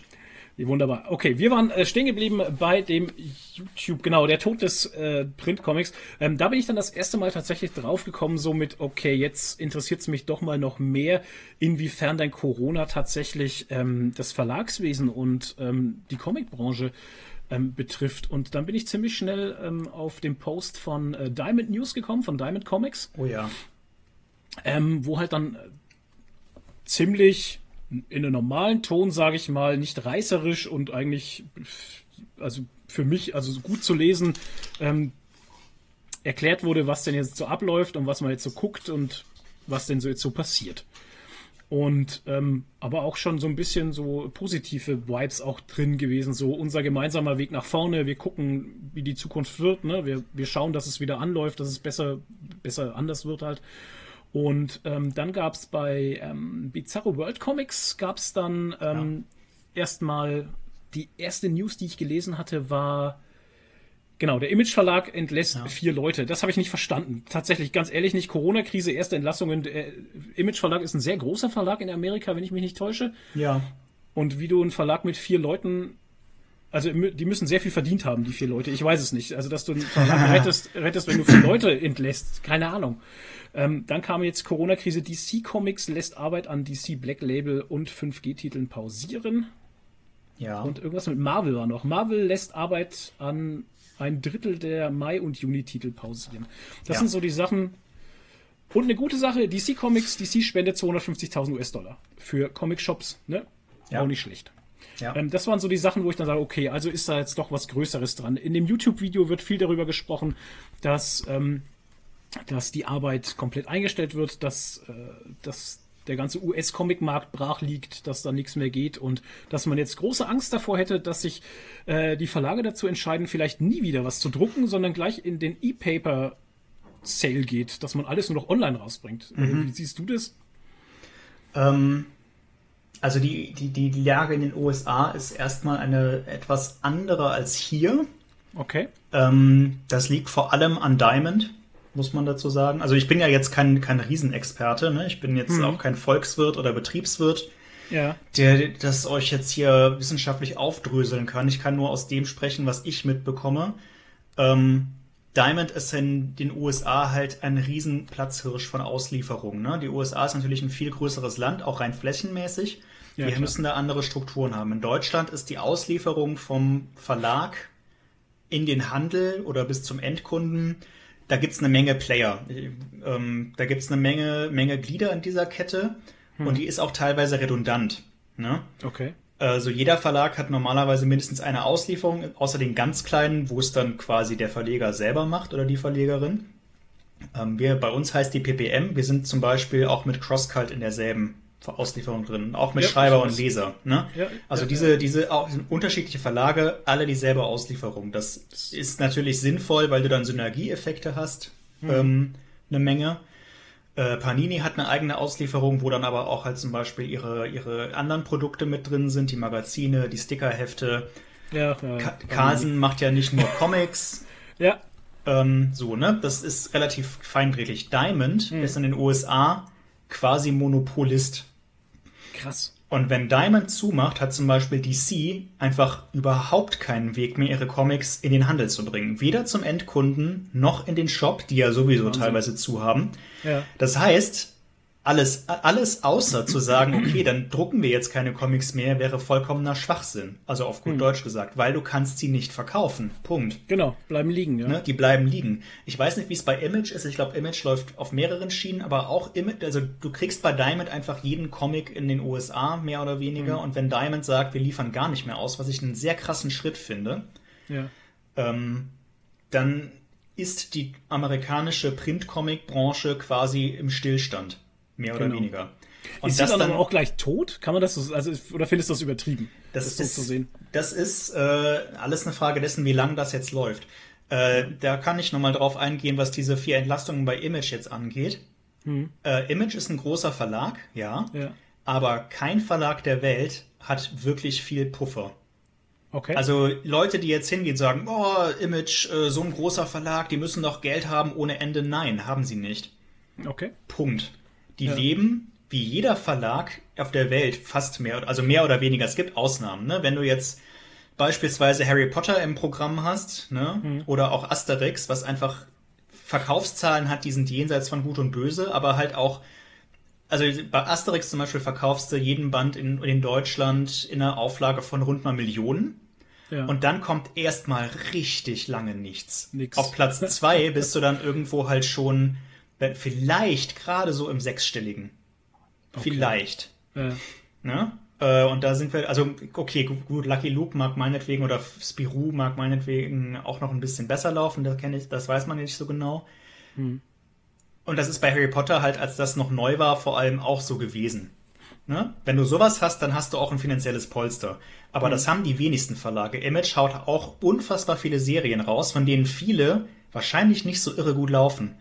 Und im Gegensatz zu Marvel zum Beispiel, die ja inzwischen den Großteil ihres Geldes mit Filmen und Merchandising machen, haben, mhm. hat Image kein, kein, kein, kein anderes Standbein, mit dem sie querfinanzieren können.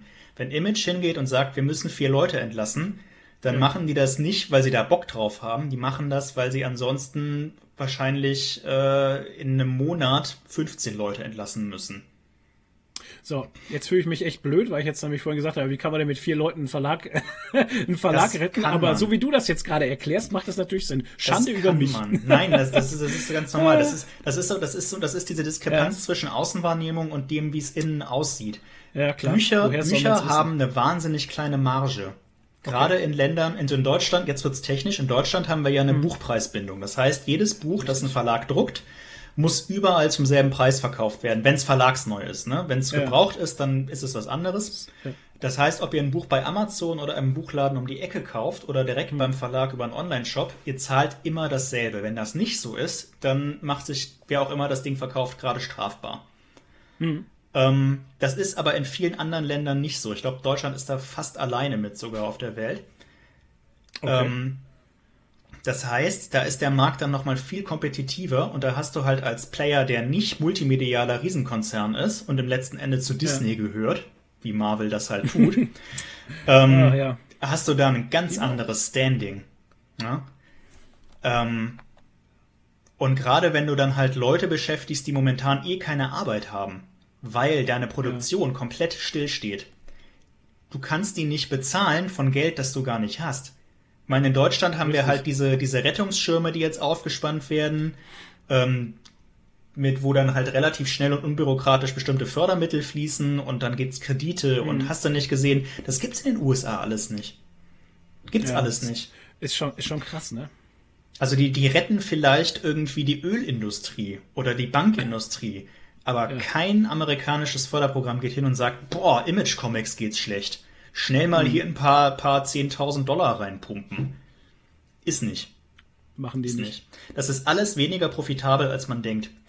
Ähm, ich würde grundsätzlich nicht sagen, dass es der Comic- oder der Buchbranche, man muss die momentan so ein bisschen zusammenfassen, finde ich, weil es an ähnlichen mhm. Problemen krankt alles, am schlechtesten ja. geht. Am schlechtesten geht es mit Sicherheit der Tourismusbranche weil die auf sehr, sehr lange Zeit und die Eventbranche, also was unsere ja, Messe, was unsere Messebauer demnächst durchmachen müssen, das ist wahrscheinlich jenseits von Gut und Böse. Also da ist wahrscheinlich auch ausmalen. einfach echt nicht mehr viel zu retten. Ja. Bei, bei so Unterhaltungsmedienbranchen wie uns, die halt darauf angewiesen sind, dass die Leute die Sachen einzeln kaufen und jetzt nicht halt digital alles streamen können, kommt es ganz darauf an, wie lange dieser Zustand jetzt anhält. Ne, man kann Pläne für ein paar Monate schaffen, man kann dann irgendwann mit Krediten arbeiten oder mit Stundungen und der, der, die Regierung macht da auch viel möglich. Ich bin jetzt bei Deutschland, ne? Also bei, okay. bei uns. Ja. In den USA kenne ich mich da nicht gut genug mit aus.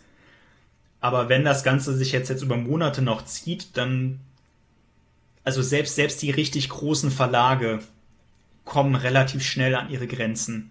Also da mhm. gibt's auch, da gibt's auch viel Medienecho für ähm, sehr lesenswerte Artikel über die deutsche Comicbranche ist letzten Sonntag beim Tagesspiegel erschienen. Okay. Von Lars von Törne. Ja. Der Tagesspiegel hatte ich vorhin schon mal erwähnt, die machen echt viel für Comics, was viel Lars verdient, Verdienst ist. Grüße gehen raus. ähm, Und der hat äh, sich echt umgehört bei den Verlagssprechern und Verlegern und so weiter. Und äh, jede Situation ist immer ein bisschen anders, je nachdem, ob man mhm. halt bei einem, einem größeren Konzern noch mit drin hängt und was für eine, wie stark das E-Comic-Segment ist, wie divers man jetzt aufgestellt ist und so weiter und so fort. Ähm, aber im Großen und Ganzen ist das Bild doch recht einhellig und es läuft einfach darauf hinaus, es kommt darauf an, wie schnell man zu einem gewissen Normalzustand zurückkehrt. Ja, das ist das, das ist alles. Mhm. Ähm, mit dieser Sache wegen den Printcomics. Ja. Ähm, das ist auch da einfach ein stumpfes Abwägen von Zahlen, denke ich. Comics drucken kostet sehr, sehr viel Geld. Ne? Auch deutlich mehr als Bücher drucken, weil Bücher häufig nur schwarz-weiß sind und auf billigeres Papier gedruckt werden können. Ja. Ähm, da funktionieren ja auch so Sachen wie Print on Demand. Gibt es ja auch ganz viel, ne? bietet Amazon auch viel an. Da wird ein Buch tatsächlich erst gedruckt, mhm. wenn es bestellt ist und das funktioniert. Das geht bei Comics nicht. Du musst bei Comics eine gewisse Auflage fahren, damit du die Druckkosten auch nur theoretisch wieder reinfahren kannst. Ne? Ja. Du gehst ja immer von einem theoretischen Verkauf aus und ab einem gewissen Punkt hat sich's gelohnt. wenn du die Sachen einfach nicht druckst, sondern einfach nur digital publizierst, was in den USA vielleicht nochmal attraktiver ist, weil da die Lieferketten so lang sind. Ja, ich meine, in Deutschland hast du ein hm. wahnsinnig gutes Liefersystem normalerweise, dass du ein Buch heute bestellst und morgen ist es da. Meistens. Vielleicht ja. übermorgen, je nachdem. Ja. Ja. Ne, und das Ganze umsonst. Das ist in den USA ja nicht der Fall, außer du wohnst jetzt an der Ost- oder an der Westküste. Ne, wenn du irgendwo in Nebraska deinen Comic bestellst, wer weiß, wann der ankommt. Und äh, wenn du ihn aber halt digital kaufst, dann ist er sofort da. Richtig. Ja? Ähm, und wenn du als Verlag dann halt irgendwann merkst, okay, wenn wir die Sachen jetzt einfach nicht mehr drucken, sparen wir so viel Geld, dass wir an den E-Comics und, und gewinnen wahrscheinlich noch ein paar E-Comic-Leser dazu, dass es sich mehr lohnt vom Gewinn her, als wenn wir die Sachen drucken, dann wird die Entscheidung auf kurz oder lang einfach nicht mehr, nicht mehr da sein. Gerade für Verlage wie Image, ich komme wieder darauf zurück, die nicht zu einem hm. Riesenkonzern gehören. Hm. Marvel ist daran interessiert, dass die Sachen gedruckt sind, weil die auch Filme dazu haben, ne? Für Image Comics ist das, für Image oder IDW oder Top Cow oder Dynamite oder Dark Horse ist das in vielen Fällen einfach gar nicht so relevant. Ne? Okay. Die verkaufen, also in den USA hast du sowieso einen größeren ähm, Digitalmarkt, so von ich glaube, so um die 20 Prozent. In Deutschland okay. kratzt der E-Book-Markt immer so an der 5%-Grenze vom Gesamtumsatz. Ne? Hm. Äh, also E-Book generell, nicht mal nur hm. E-Comic. Ne? Die, ja. Deutschen, die Deutschen sind da sehr ähm, haptisch, um nochmal drauf zurückzukommen. Haptisch veranlagt, ja. Haptisch veranlagt, ja. Aber das ja. liegt halt auch daran, dass wir sehr, sehr dicht besiedelt sind hier und eine irre Lieferkette haben. Das stimmt allerdings, ja. Ähm, also ich glaube, der deutsche Comicmarkt oder der deutsche Buchmarkt wird jetzt nicht krass ins Digitale umschlagen. Das würde mich sehr wundern. In den USA ist es, glaube ich, letzten Endes eine rein betriebswirtschaftliche Frage. Entscheidung dann, okay. Ähm, ja, ich meine, bei uns, ich, ist es halt auch immer so, ich meine, meine Frau kommt zum Beispiel aus dem Verlagswesen, die hat äh, jahrelang bei ähm, Computec Media AG gearbeitet, die halt mhm. Magazine rausbringen, PC Games, World of Warcraft Magazin, ah, ja. äh, Magazine halt, ne? Ja. Und ähm, man spricht von Jahren schon, ja, das Magazin stirbt halt. Ne? Ja. Man sieht es an den Verkaufszahlen tatsächlich, ist es ja auch wirklich so, ähm, dass die krasse Einbrüche fahren und haben dann auch irgendwann angefangen, Apps zu entwickeln, um E-Magazine rauszubringen ja. und sowas. Komischerweise gibt es auch immer noch Magazine, wie jetzt zum Beispiel die moderne Hausfrau, äh, also jetzt nur mal so genannt, äh, die ja. verkauft sich, die verkauft sich wie geschnitten Brot. Es ist ganz seltsam. Es, und, gibt so, ähm, es gibt so Phänomene immer wieder. Mhm. Ja, tatsächlich. Und ähm, auf, bei uns jetzt auf dem deutschen Markt, in die Comicbranche,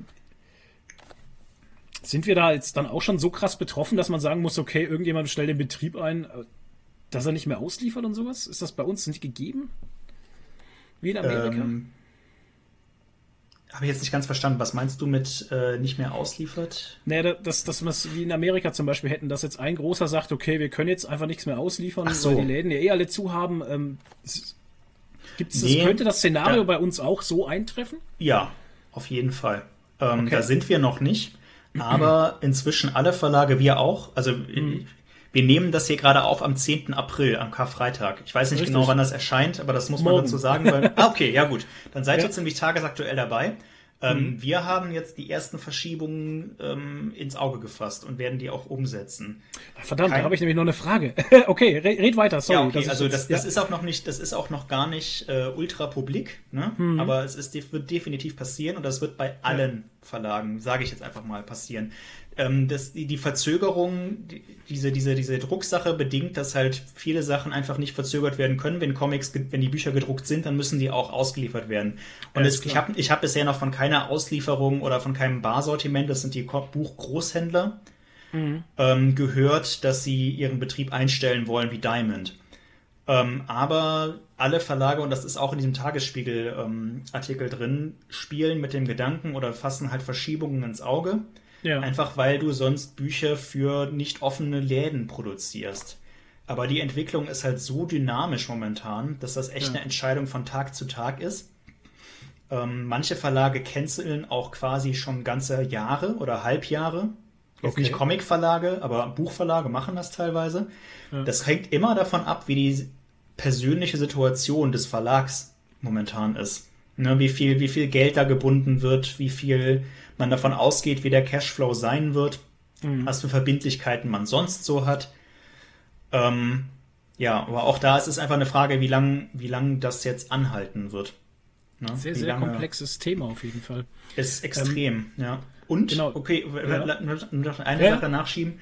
Wenn jetzt, ich meine, in Frankreich stehen die Druckerpressen auch alle still, ne? Die USA betreffen uns, uns als Splitterverlag nicht so irre stark. Mhm. Ähm, aber Frankreich und Italien halt schon. Ähm, und wenn da jetzt irgendwie halt einfach Serien nicht weitergeführt werden, weil die Künstler nicht mehr bezahlt werden können und weil irgendwie die Sachen nicht veröffentlicht werden, hm. das wird auch noch Auswirkungen haben. Wir hängen natürlich im Produktionsrhythmus immer ein paar Monate hinterher, im besten Fall. Ja. Aber das kann sich jetzt in ein paar Monaten dann auch einfach so bemerkbar machen, dass wir gar nicht mehr, es gibt dann einfach nichts mehr, was wir übersetzen können. Das ist nämlich die Frage, auf die ich, äh, oh, Alter, Satz. Satz richtig sprechen. So, das ist nämlich die Frage, wo ich drauf ich hinaus wollte, weil ähm, ist ja auch so bei Panini zum Beispiel, da sagt man immer so, die sind so ein Jahr von Veröffentlichung Amerika zu Europa, haben die so ein Jahr Spielraum. Ich meine, kann es da durchaus sein, oder bei dir jetzt, wie du sagst, ähm, wir kriegen jetzt dann irgendwann ein Loch, wo einfach aufgehört wurde zu produzieren und das, das fällt uns irgendwann um die, also das fliegt uns irgendwann um die Ohren, dieses Loch, weil dann, da war ja nichts, da kam nichts nach. Das kann sein, ja. Das kann schon sein. Also ich glaube, die, so die Top-Seller-Serien, die halt auch wichtig sind für die Verlage generell, das ist ja immer eine, eine, eine Mischkalkulation. Du hast bestimmte Serien, die laufen so gut, dass die andere Serien, die schwächer laufen, mitziehen. Okay. Ja? Ähm, und über lange Sicht sollte sich dann schon alles rentieren, mhm. aber es rentiert sich nicht einmal alles gleich schnell. Ähm, und das kann schon, ich glaube, solche Sachen werden halt schon auch fortgesetzt werden, auch weil da dann im Zweifelsfall die Verlage hingehen und den Künstlern halt die Sachen bezahlen, auch wenn sie gerade nicht verlegt werden können. Oder weil die Künstler und Künstlerinnen vielleicht auch einfach genug Geld haben, um es einfach so weiterzumachen.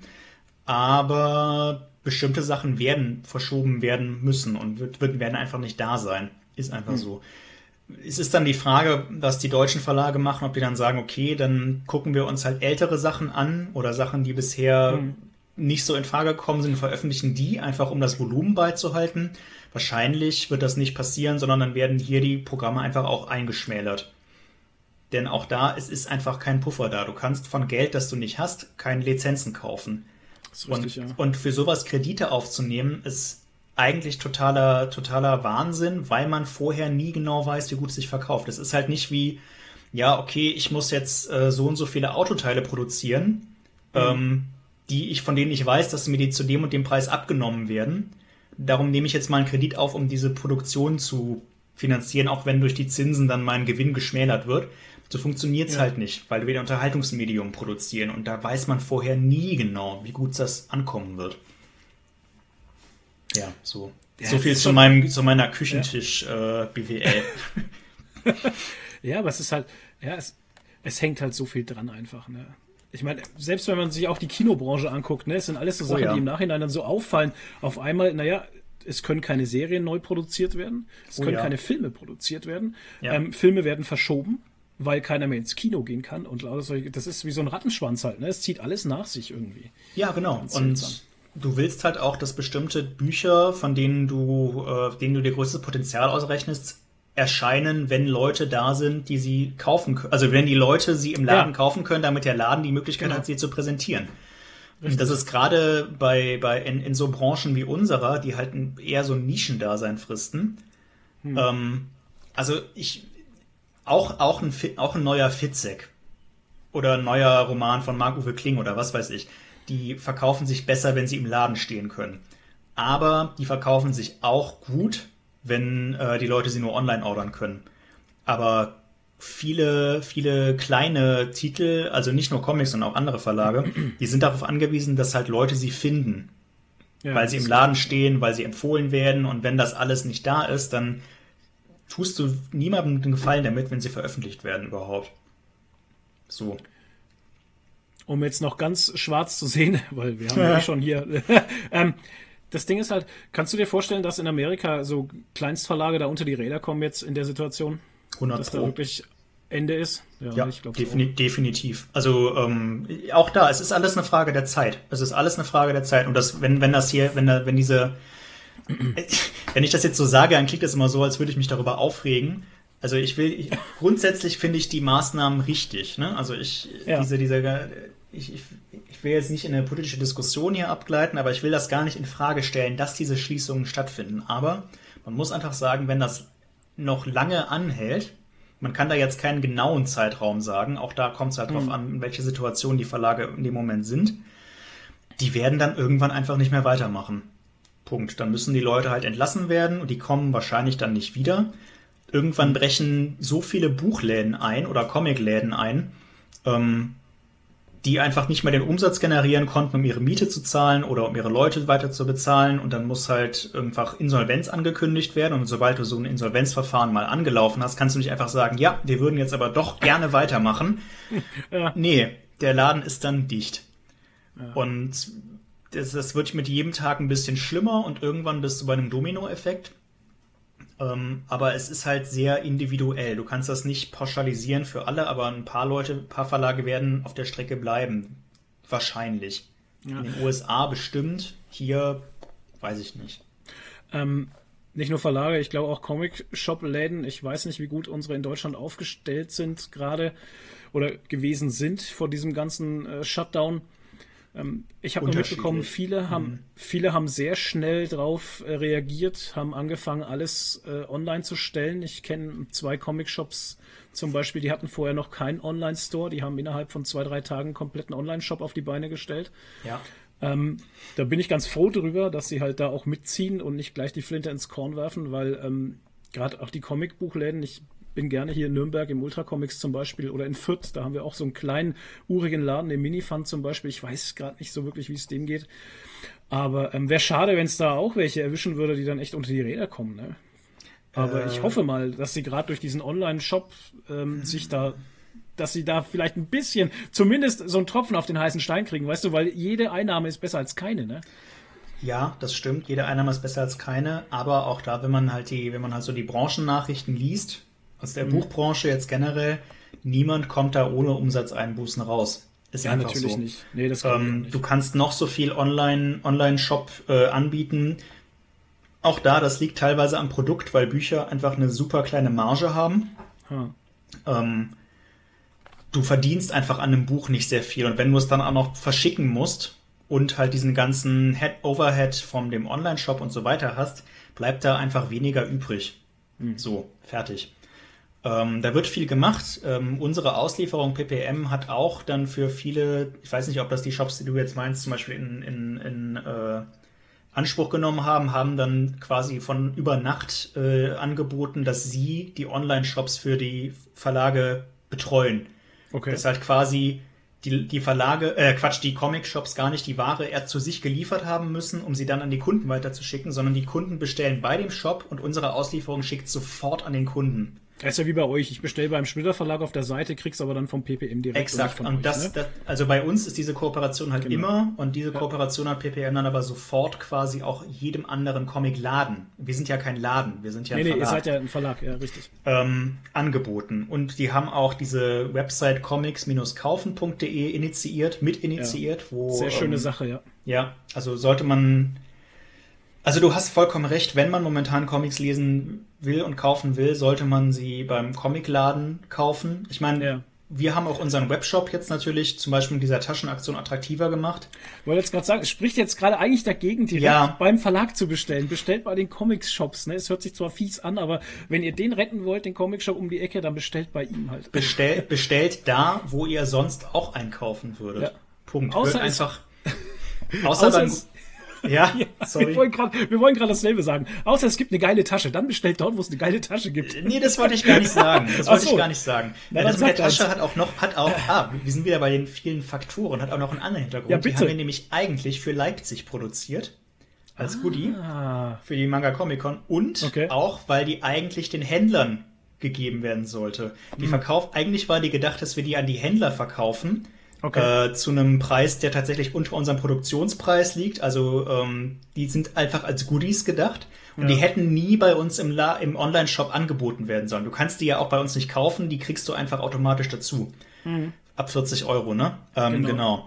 Ja. Aber es war halt exakt so getimt, dass dann in dem Moment, wo die eigentlich raus sollten, plötzlich alle Läden zumachen mussten. Oh und dann haben wir halt gesagt, ja, okay, komm, bevor die jetzt, das, diese ganze Ankündigung war schon raus und bevor die jetzt im Lager verschimmeln, ja. schenken wir die den Leuten halt, die jetzt irgendwie, also als kleines, als kleines Bonbon. Klar, das ist alles zweischneidig, aber in dem Moment, wo man einen Online-Shop hat, wo man Produkte verkauft, die halt auch im, im, von anderen verkauft werden, steht man in irgendeiner Form von Konkurrenz und die Händler können die Sachen immer noch beziehen von uns. Ja. Ne? Ähm, das hat auf jeden Fall funktioniert, weil ich habe nämlich bei ähm, I Am Nerd zum Beispiel, der Stefan, der hat nämlich auch äh, so ein Taschenbild gepostet ja. und glaube ich Winchys Blog oder so ähnlich heißt der, der hatte auch so ein Ding. Also es hat auf jeden Fall ein paar angelockt. Ja, naja, also die, die, die, unser, unser E-Commerce ist auch deutlich angezogen in den letzten okay. Wochen, also auch ja. über unseren Webshop. Aber man kann halt auch echt nicht sagen, was uns dann lieber ist. Also diese Verkäufe helfen uns natürlich auch. Ja aber es hilft auch dem Laden, also wenn ihr einen Laden habt, bei dem ihr, den, den ihr unterstützen wollt, dann unterstützt den. Mhm. Wenn ihr sowieso nicht im Comic-Shop einkauft, dann, sondern sonst nur bei Amazon oder sonst wo, dann geht jetzt bitte auf unsere Website oder auf die Website von den Verlagen, wo ihr sonst ja. einkauft und macht's da. Amazon mhm. äh, verhält sich nämlich sowieso komplett unsolidarisch, die kaufen gar keine Bücher mehr ein. Ach so. Ja, die haben gesagt, außer Kinderbüchern und Bastelbüchern und so solchen Kram, schon ja. vor zwei Wochen einfach komplett den Einkauf von Büchern eingestellt. Okay. Ähm, das heißt, die verkaufen jetzt noch ihr Lager ab und dann war's das. Und was da mhm. manchen Verlagen an Umsatz wegbricht von heute auf morgen, bei uns hält sich zum Glück in Grenzen. Ja. Ist echt, äh, da, da, da, da, das ist echt, da kann man echt nur noch schwarz malen. Krass. Mhm. Ich, ja, Amazon halt, naja. Es ist halt, es ist, dieses ganze Online-Shopping ist ja immer so ein zweischneidiges Schwert auch.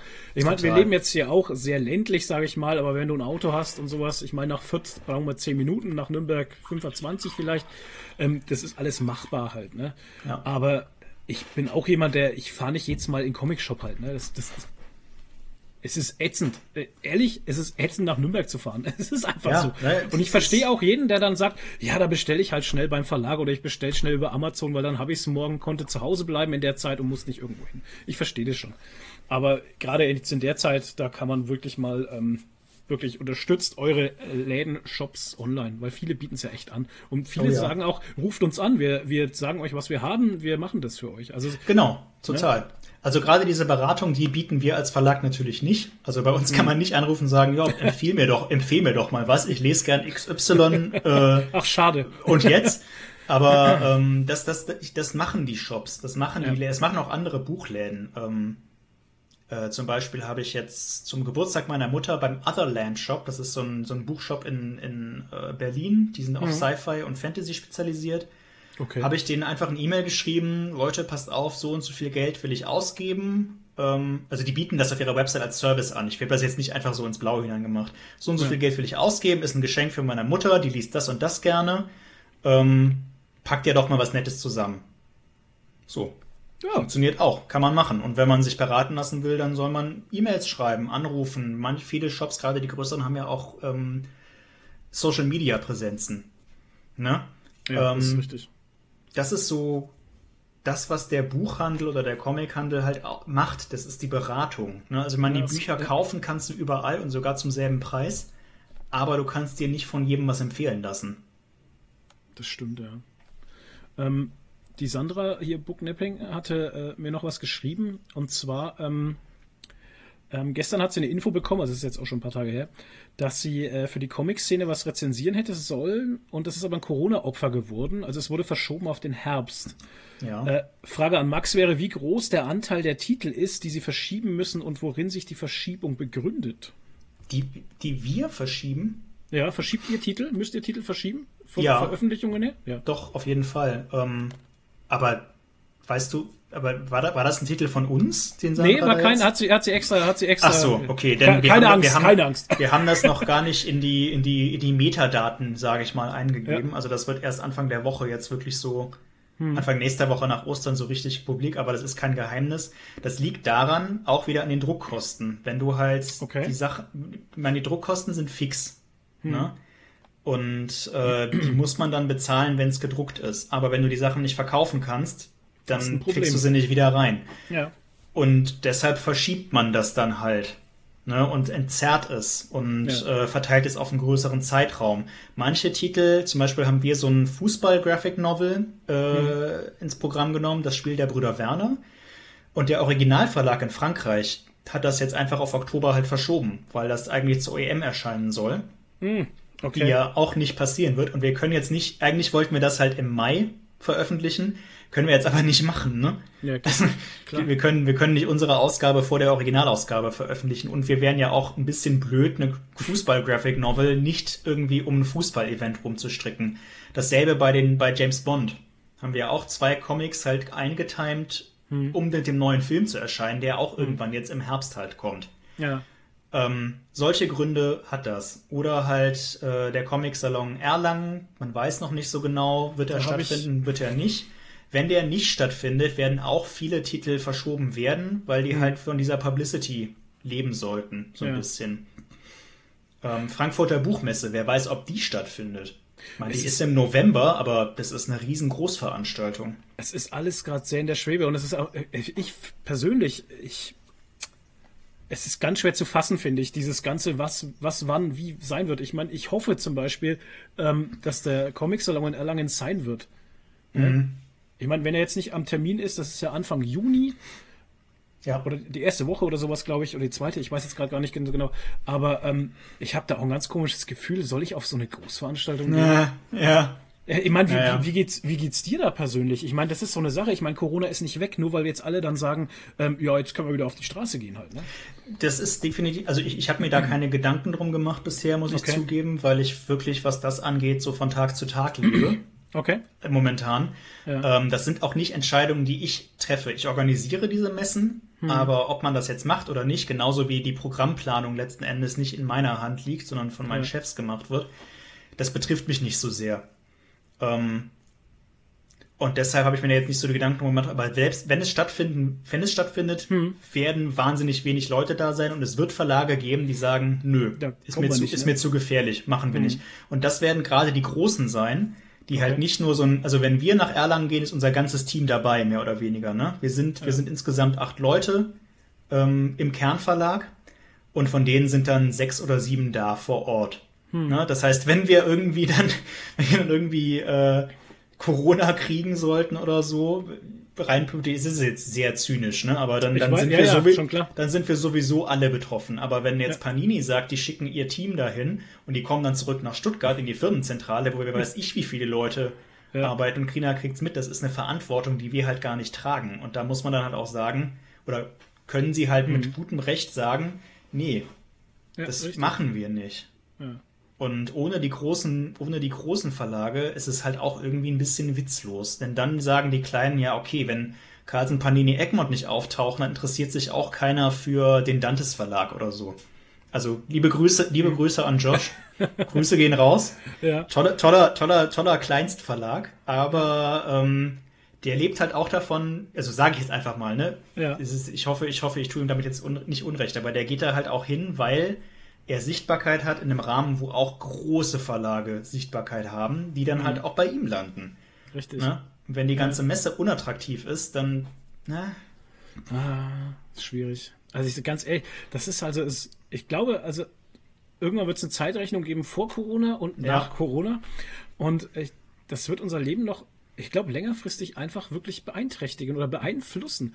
Definitiv. Weil, ich meine, selbst wenn sie jetzt sagen, okay, äh, Comic Salon Erlangen, wir verschieben das Ganze. Ja.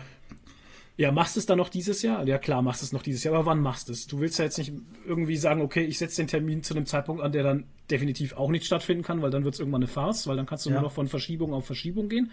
Oder du setzt ihn so spät an, dass du sagst, okay, ich bin jetzt da auf sicher aber da ist das Wetter dann schon so scheiße, dass gerade beim Comic-Salon in Erlangen dann äh, die alle in ihren Zelten stehen und Angst haben müssen, dass sie weggeregnet yeah. werden oder weggestürmt halt.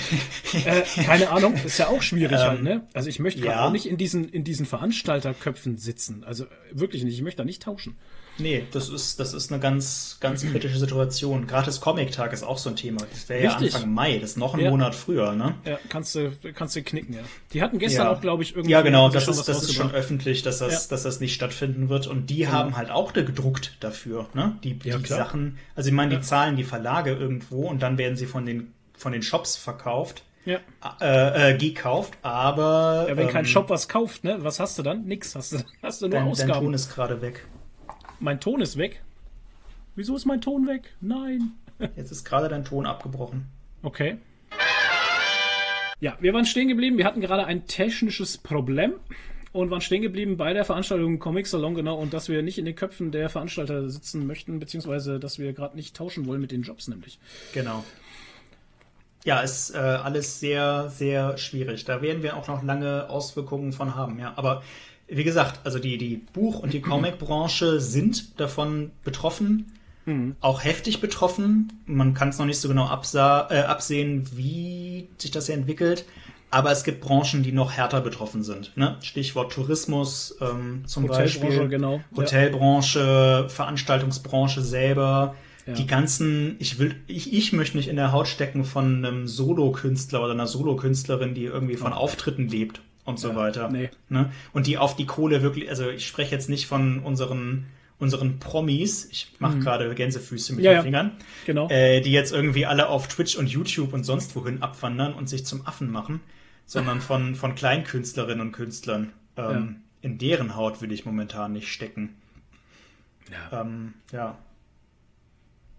Schwierig. Ganz, ganz Sehr. schwierig das, das, ich denke, dass das komplette, wirklich brutale Ausmaß dieser ganzen, dieser ganzen Pandemie, das wird man erst, ja, das wird man aufarbeiten müssen. Das wird man nächstes Jahr irgendwann mal überschlagen können und sagen, ja, du, oder noch später vielleicht, den hat's erwischt und das ist falsch gelaufen, das ist gut ja. gelaufen. Ganz schwierig. Ich meine, sowas ja. hatten wir ja vorher noch nie, ne? Gott sei Dank. Nee, genau, ist eine, ist eine neue Situation. Ja. Und ich muss auch ganz ehrlich sagen, ich bin froh, dass ich in Deutschland lebe. Ohne Witz. Ja, das ist. Man kann wahr. da immer schimpfen, ne? Man kann schimpfen über Deutschland und die Politik. Jetzt werden wir wieder politisch. Es ist auch ein sehr politisches Thema es teilweise. Ist ein politisches Thema, ja. 100 Pro. Ähm, wo man dann sagen muss, ja, Deutsche, die Merkel, bliblablub. Ähm, ich, wenn ich um uns rumgucke in ganz Europa, bin ich tatsächlich gerade sehr froh, hier zu leben und auch sehr froh in Bayern zu leben. das, ja, Weiß ich, also ja, ja, ja, 100 pro. Äh, das mit Bayern kannst du jetzt, jetzt auch ja. nicht so dramatisch. Da sitze ja. ich ja. Das ist eigentlich ja. auch, läuft hier eigentlich alles ziemlich gut, finde ich. Äh, verhältnismäßig. Aber ja, lieber in Deutschland als in Italien oder auch in den USA.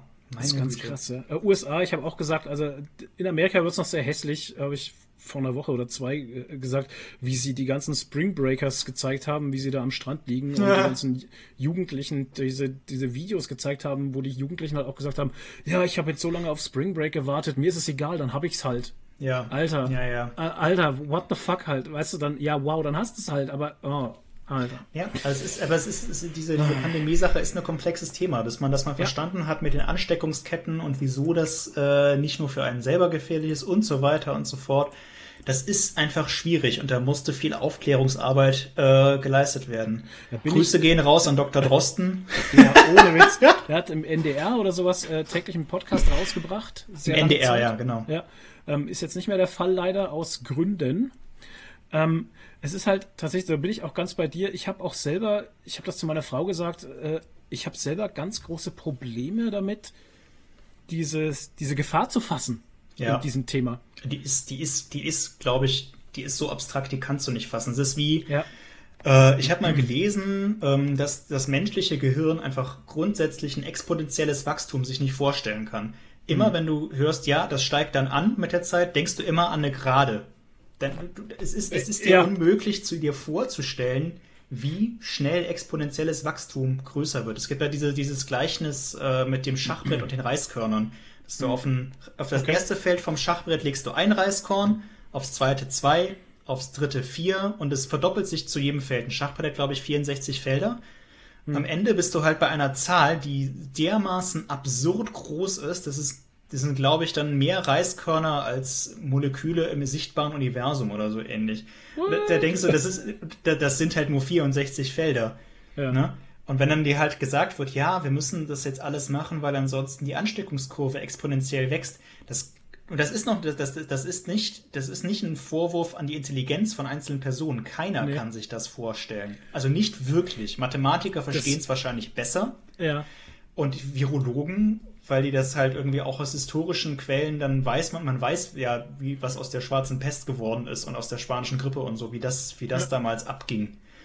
Ähm, aber wirklich vorstellen kannst du es dir nicht, vor allem wenn du dann denkst, ja, aber was, was soll mir denn persönlich passieren? Ich bin ja nur eine Person. Ja, genau. Und da kommen wir, das ist ja eben genau diese Geschichte. Ähm, sowas zu erfassen halt. Du, ich, ich, easy Beispiel. Ich als YouTuber. Ich habe ein Video, da haben, das haben in, in einer Zeit halt irgendwie 5000 Leute angeguckt. Ganz ehrlich, die Zahl 5000, ich kann das nicht fassen. Ich kann, stell dir mal 5000 Leute auf einem Platz vor, wie viel das ist. Weißt du? Und unser Gehirn ist auch, und das ist auch immer so eine Sache, wo ich Social Media ein bisschen so ähm, kritisch sehe, ist diese Zahlen, die uns da gezeigt werden, was die mit uns machen und wie die uns beeinflussen, dafür ist unser Gehirn noch gar nicht gemacht irgendwie. Ja. Weißt du? Das finde Nee. ich, ganz- das finde ich ganz krass. Ich kann damit nichts anfangen. Und ich konnte auch, wie gesagt, also ich kann es auch jetzt noch nicht, diese, diese, diese Gefahr, die von einem Virus ausgeht oder ein Virus überhaupt darstellt, ich kann es nicht fassen. Ich kann es, ich, ja, okay, es ist gefährlich, ich verstehe, dass es gefährlich ist und flatten the curve und dieses ganze Zeug, ich verstehe das. Also zumindest bilde ich mir ein, dass ich es verstehe, aber ich verstehe es auch irgendwie nicht. Ja, das ist ganz, es nee. ist ganz seltsam. Es, es, es wird verständlich, glaube ich, tatsächlich erst in dem Moment, wo man persönlich davon betroffen wird. Zum Beispiel, weil halt Freundesfreunde im Krankenhaus liegen oder weil man Bilder von der Triage aus Italien gezeigt bekommt und solche die ganzen LKWs, die Wahnsinn, diese LKWs, äh, Militär-LKWs, diese Toten da wegfahren müssen. Furchtbar. Furchtbar. Ja. Und in, in so einem Moment, also das, klar, das ist, irgendein- das ist ein ganz schmaler Mhm. Grad, den die Medien da momentan laufen zwischen Panikmache und die Leute Ja. nicht zu sehr in Angst und Schrecken versetzen. Ja. Aber ganz ohne Angst und Schrecken passiert halt nichts, weil es zu abstrakt ist. Genau, diese dieses Abstrakte, richtig. Das ist halt, das ist schwierig, das ist Schwierige an diesem Thema. Super schwierig. Ja, Wahnsinn. Jetzt haben wir uns, glaube ich, tatsächlich ziemlich verrannt.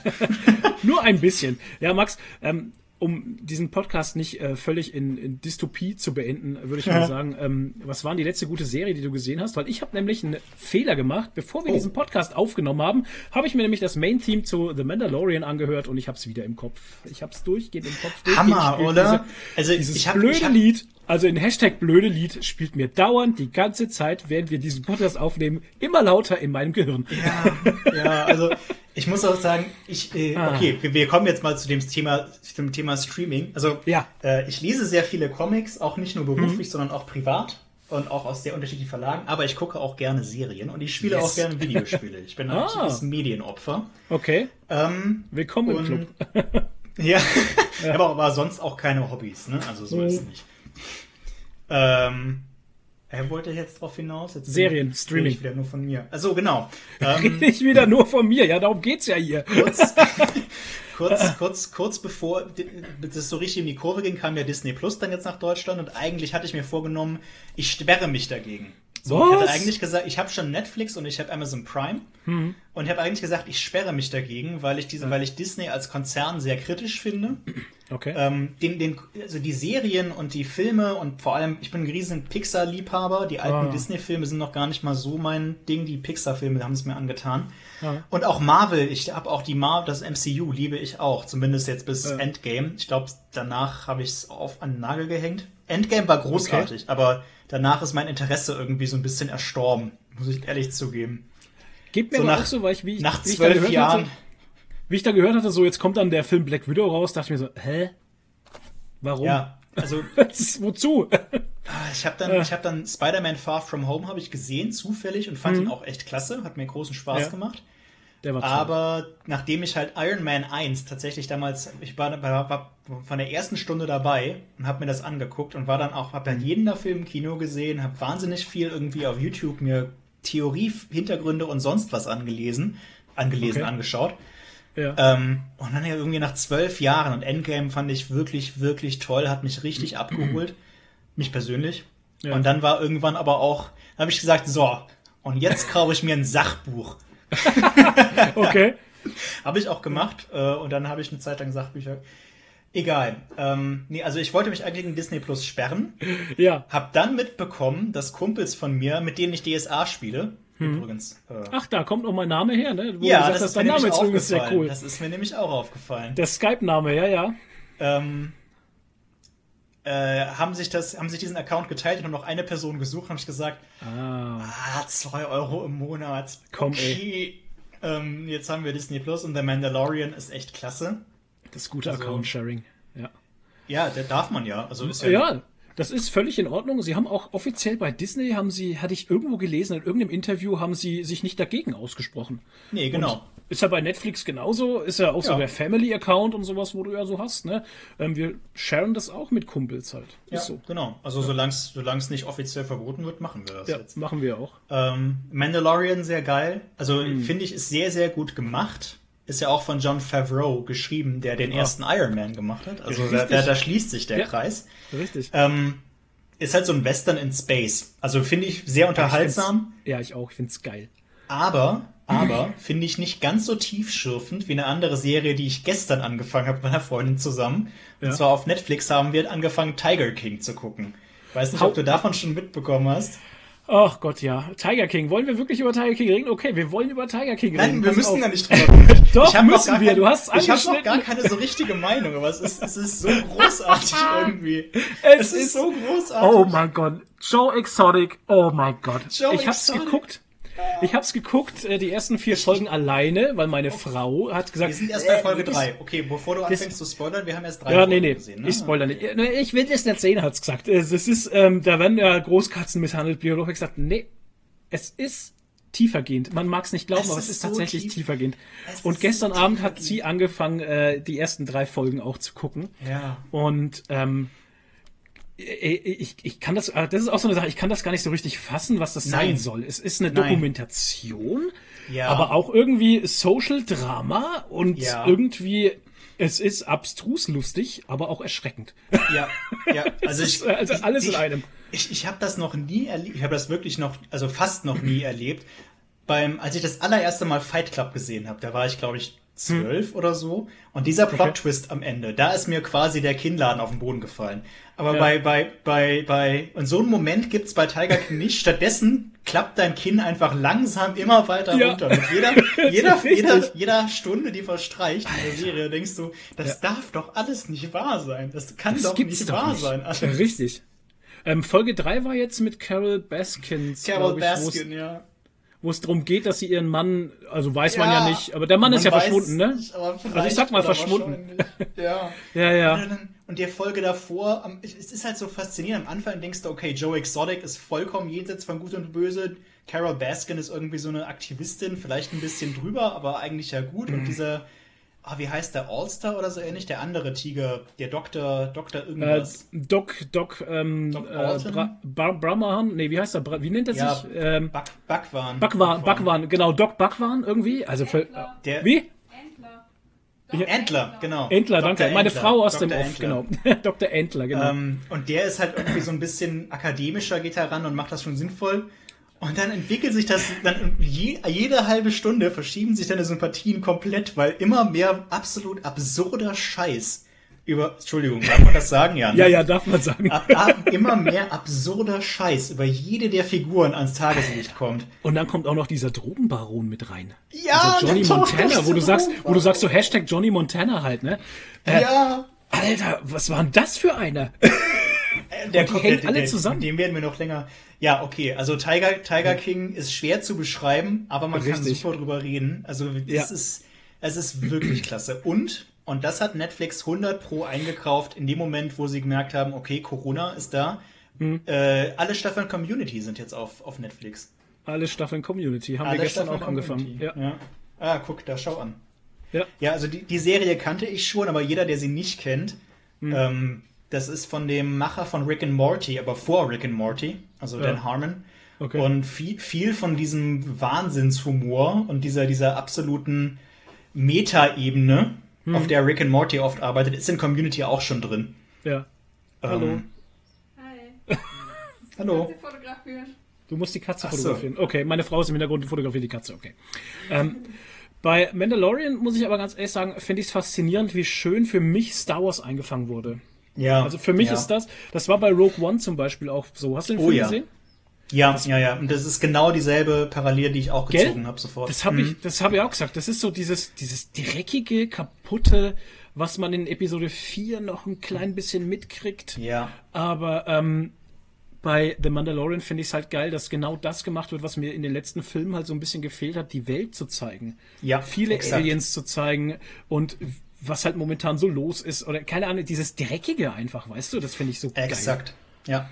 Die Sache, also was das ist meine Theorie zu der ganzen Star mhm. Wars Sache. Ich bin kein riesen Star Wars Fan. Ja, das will okay. ich kurz, kurz vorweg. Ich habe das alles gesehen und ich habe auch Spaß daran. Momentan gucke ich auch äh, die The Clone Wars auf Disney Plus, also diese Animationsserie, weil das mhm. so ein bisschen Nostalgie für mich ist. Ich glaube, die, das Problem bei den Hauptfilmen ist, das ist ein Genre, was heute nicht mehr so irre zieht. Es ist ja im Grunde so eine Fantasy-Schmonzette, im Weltraum. Ja, ne? Warte, Gleichzeitig, ist eine Märchenerzählung halt. Ne? Genau, es ist ein bisschen ja. Märchen. Gleichzeitig wollten sie es aber halt auf das Komplexitätsniveau von dem MCU anheben. Ja. Und das clasht aber, weil das MCU sich viel mehr Zeit dafür genommen hatte, diese ganzen Charaktere einzuführen, ja. sodass halt viel weniger Zeit dafür drauf ging, Dinge zu erklären. Und du konntest, mhm. die letzten, die letzten Avengers-Filme konntest du halt echt irgendwie so auf so einer Metaebene konstruieren, weil die Zuschauer so viel Hintergrundwissen schon hatten. Das ist bei Star Richtig. Wars halt nicht gegeben. Ja. Und dann haben sie das aber halt weggelassen mit der, mit den Erklärungen und dadurch ja. wurde das, wurde das so furchtbar. Und deshalb sind aber, aber zum Beispiel Rogue One ist ein Kriegsfilm, so wie The Mandalorian Richtig. ein Western ist. Ja. So wie, ähm, keine Ahnung, die, die, die KOTOR, also Knights of the Old Republic Videospiele mhm. ja auch großartig waren. Ja. Einfach weil die nicht das Genre bedient haben, das Star Wars ursprünglich war, nämlich diese Fantasy-Helden-Story, mhm. sondern ein Genre, was irgendwie moderner oder heutzutage gefälliger ist. Ich weiß nicht, vielleicht ist das auch Quatsch. Aber ich habe immer das Gefühl, immer wenn, immer wenn Star Wars was anderes macht als das, was Star Wars ursprünglich war, dann funktioniert's. Mhm. Diese, ja. Hat für mich auch bei Solo zum Beispiel funktioniert. Ich fand den Film total gut. Also mhm. so Solo hat mir total Spaß gemacht, weil das, so ein, Spaß gemacht, ja. weil das so ein Gangster-Movie war halt irgendwie. Ja, genau. Du hast einen Raubzug, du hast einen Zugüberfall drin, das ist auch so ein bisschen so, Western will ich gerade nicht so sagen, aber das ist so ein typischer Gangster-Film halt. So ein Heist-Movie ist das. Ja, so genau, bisschen, so ein ne? richtiger, ne? danke, Heist ist mir nicht eingefallen, so ein richtiger Heist-Movie und das hat er echt gut gemacht, also ich fand das toll. Ja, und das, ja. das ist halt so mein das ziehe ich da so ein bisschen raus, dass es halt irgendwie die, Star Wars Welt, das Universum ist halt immer noch super cool und faszinierend, mhm. aber die Formel, nach der sie die Hauptfilme gestrickt haben, die zieht einfach momentan nicht. Das machen andere irgendwie besser. Ja. Und dann mit denen zu konkurrieren ist halt irgendwie Quatsch. Dann mhm. lieber sich ein anderes Genre aussuchen und dann halt jemanden mhm. hinsetzen wie John Favreau, der hat offensichtlich wahnsinnig Bock Ey. hat, eine Wester-Serie zu schreiben. Ohne Witz. Also Wahnsinn. Der hatte so Bock auf diesen Mandalorian, ohne Scheiß. Was der für einen Spaß gehabt haben muss da dran. Ja. ja. Was ich auch geil finde, ist, wenn ich immer den Namen lesen muss, äh, äh, muss, den Namen lesen muss, Alter. Wenn ich den Namen lese hier, äh, Pedro Pascal. Ja. Ja. Ja, schön, dass er da steht, aber ich kann dir bis jetzt noch nicht sagen, ob er wirklich Nein. auch gespielt hat oder nicht. Keine Ahnung, keine Ahnung, wer das ist.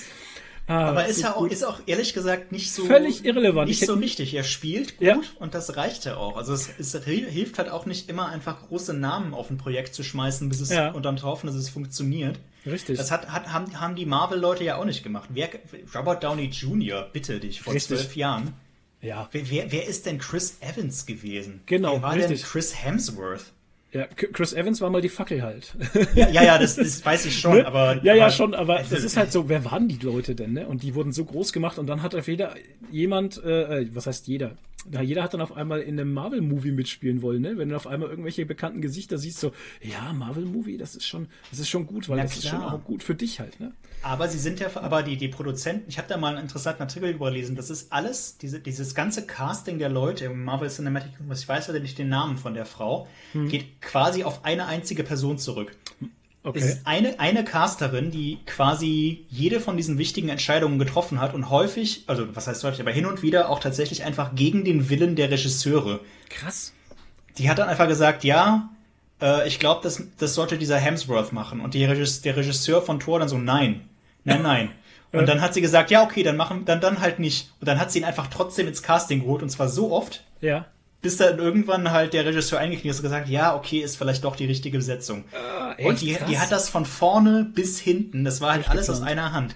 Genauso so wie, geil. genauso wie ja Kevin Feige irgendwie von vornherein diesen riesen Plan hatte Mhm. Ja. und das auch einfach durchgezogen hat. Ja, das Ne? ist schon echt krass. Da waren ein paar Leute einfach involviert von Anfang bis Ende, die das richtig gut aufgezogen haben. Ja. Und die dann halt auch zum Beispiel wahrscheinlich gesagt haben, okay, äh, wir wollen jetzt irgendwie diesen Doctor Strange-Film machen. Hm. Lass uns den doch mal so schreiben, dass Benedict Cumberbatch die Rolle macht. Ja, und ey, wie geil ist der bitte in dem Film? Ich finde Ja, so gut. natürlich. Aber Es- man hätte die Rolle ja auch ganz anders schreiben können. Ja. Oder, oder, oder, ja, wir machen jetzt irgendwie wieder Spider-Man, aber lass uns doch mal so einen richtig jungen Spider-Man machen. So Hm. wie diese, diese, wie, wie hier bei Spectacular Spider-Man, so als Ja. Teenager. Ja. Den mögen doch alle so gerne. Ja, und Tom Holland macht's halt, ne? Ja, Es natürlich. ist, es ist echt krass, da hast du recht, ja. Wahnsinn. Ich Ah, ich, wü- faszinierend. ich wünschte, ich wüsste, muss man, mal- muss man mal googeln, wer das war, aber ich bin mir relativ sicher, dass viele von diesen wichtigen Casting-Entscheidungen aus einer Hand kamen. okay, Ja. Wahnsinn. Hast du bei Disney Plus auch noch was anderes geguckt? Ähm, wir gucken viele von den alten Disney-Filmen und deren Neuverfilmungen. Zum Beispiel den alten Aladdin-Film, weil Okay. meine Freundin vor allem immer noch Robin Williams sehr nachtrauert. Äh, der Genie ist ja vom Original von Robin Williams gesprochen. Gesprochen, ja, genau. Das ist so seine. Also wenn ihr, wenn ihr, wenn ihr, wenn ihr Englisch gut genug könnt, euch das anzugucken, dann schaut es euch an. Es ist jenseits von Gut und Böse, wie brillant dieser Mann diese Rolle ge- ausgefüllt hat. Ja. Und äh, danach noch Realverfilmung. Ansonsten, ehrlich gesagt, Disney Plus, wenn es jetzt nicht so irre günstig wäre und wir gerade halt so viel zu Hause hocken müssten, Ja. würde ich es mir nicht holen, weil halt doch vieles von den Sachen kenne ich schon. Ne? Also es macht schon Spaß, äh, dann irgendwie Hercules nochmal zu gucken und Ab, also oben und Ja. äh, Ratatouille und so, sind alles tolle Filme. Aber da kommt wenig Neues bisher. Ne? Also der Mandalorianer ist klasse, keine Ja. Frage. Ähm, für Leute, die Dokumentationen mögen, vielleicht auch diese ganzen ähm, National Geographic Sachen ganz cool, zähle ich mich jetzt nicht zu Okay. ehrlich gesagt. Ähm, aber ansonsten würde ich finde ich es jetzt für diese Situation ist es ganz cool. Hm. Oder, oder wie, wie, wie siehst du das? Ähm, bei uns ist es halt so, ich habe es halt deswegen geholt, weil wir bei der Telekom sind und die hat uns ein geiles Angebot gemacht gehabt. Okay. Äh, Telekom hatte äh, die Kunden angeschrieben, hat gesagt, okay, Disney Plus kommt raus, wir haben da irgendwie ein gutes, äh, eine Synergie mit Disney, Telekom, Disney Ja. arbeitet da irgendwie zusammen und ähm, wir geben es euch für die ersten sechs Monate for free, kostet gar nichts Ah, okay, na gut. und dann kostet es euch im Monat 5,99. Das ist auch. Also, ich ein, glaube, ein das Euro das- weniger, ne? Äh, Und da habe ich gesagt, okay, Ja, dann ja, ja, ich das. genau. Ja. Ja, ja ich das nee, halt. 100 Pro. Also Ja. kann ich verstehen. Ich, ich, ich bin gespannt, auch da, ich bin gespannt, wie sich das jetzt langfristig entwickelt. Ich bin auf die ich Marvel-Serien gespannt, die ganzen Serien, die sie rausbringen. Ja, die Marvel-Serien waren ja, ja okay. Also ich fand die Marvel-Serien teils, teils. Die alten Netflix-Serien waren teilweise sehr cool.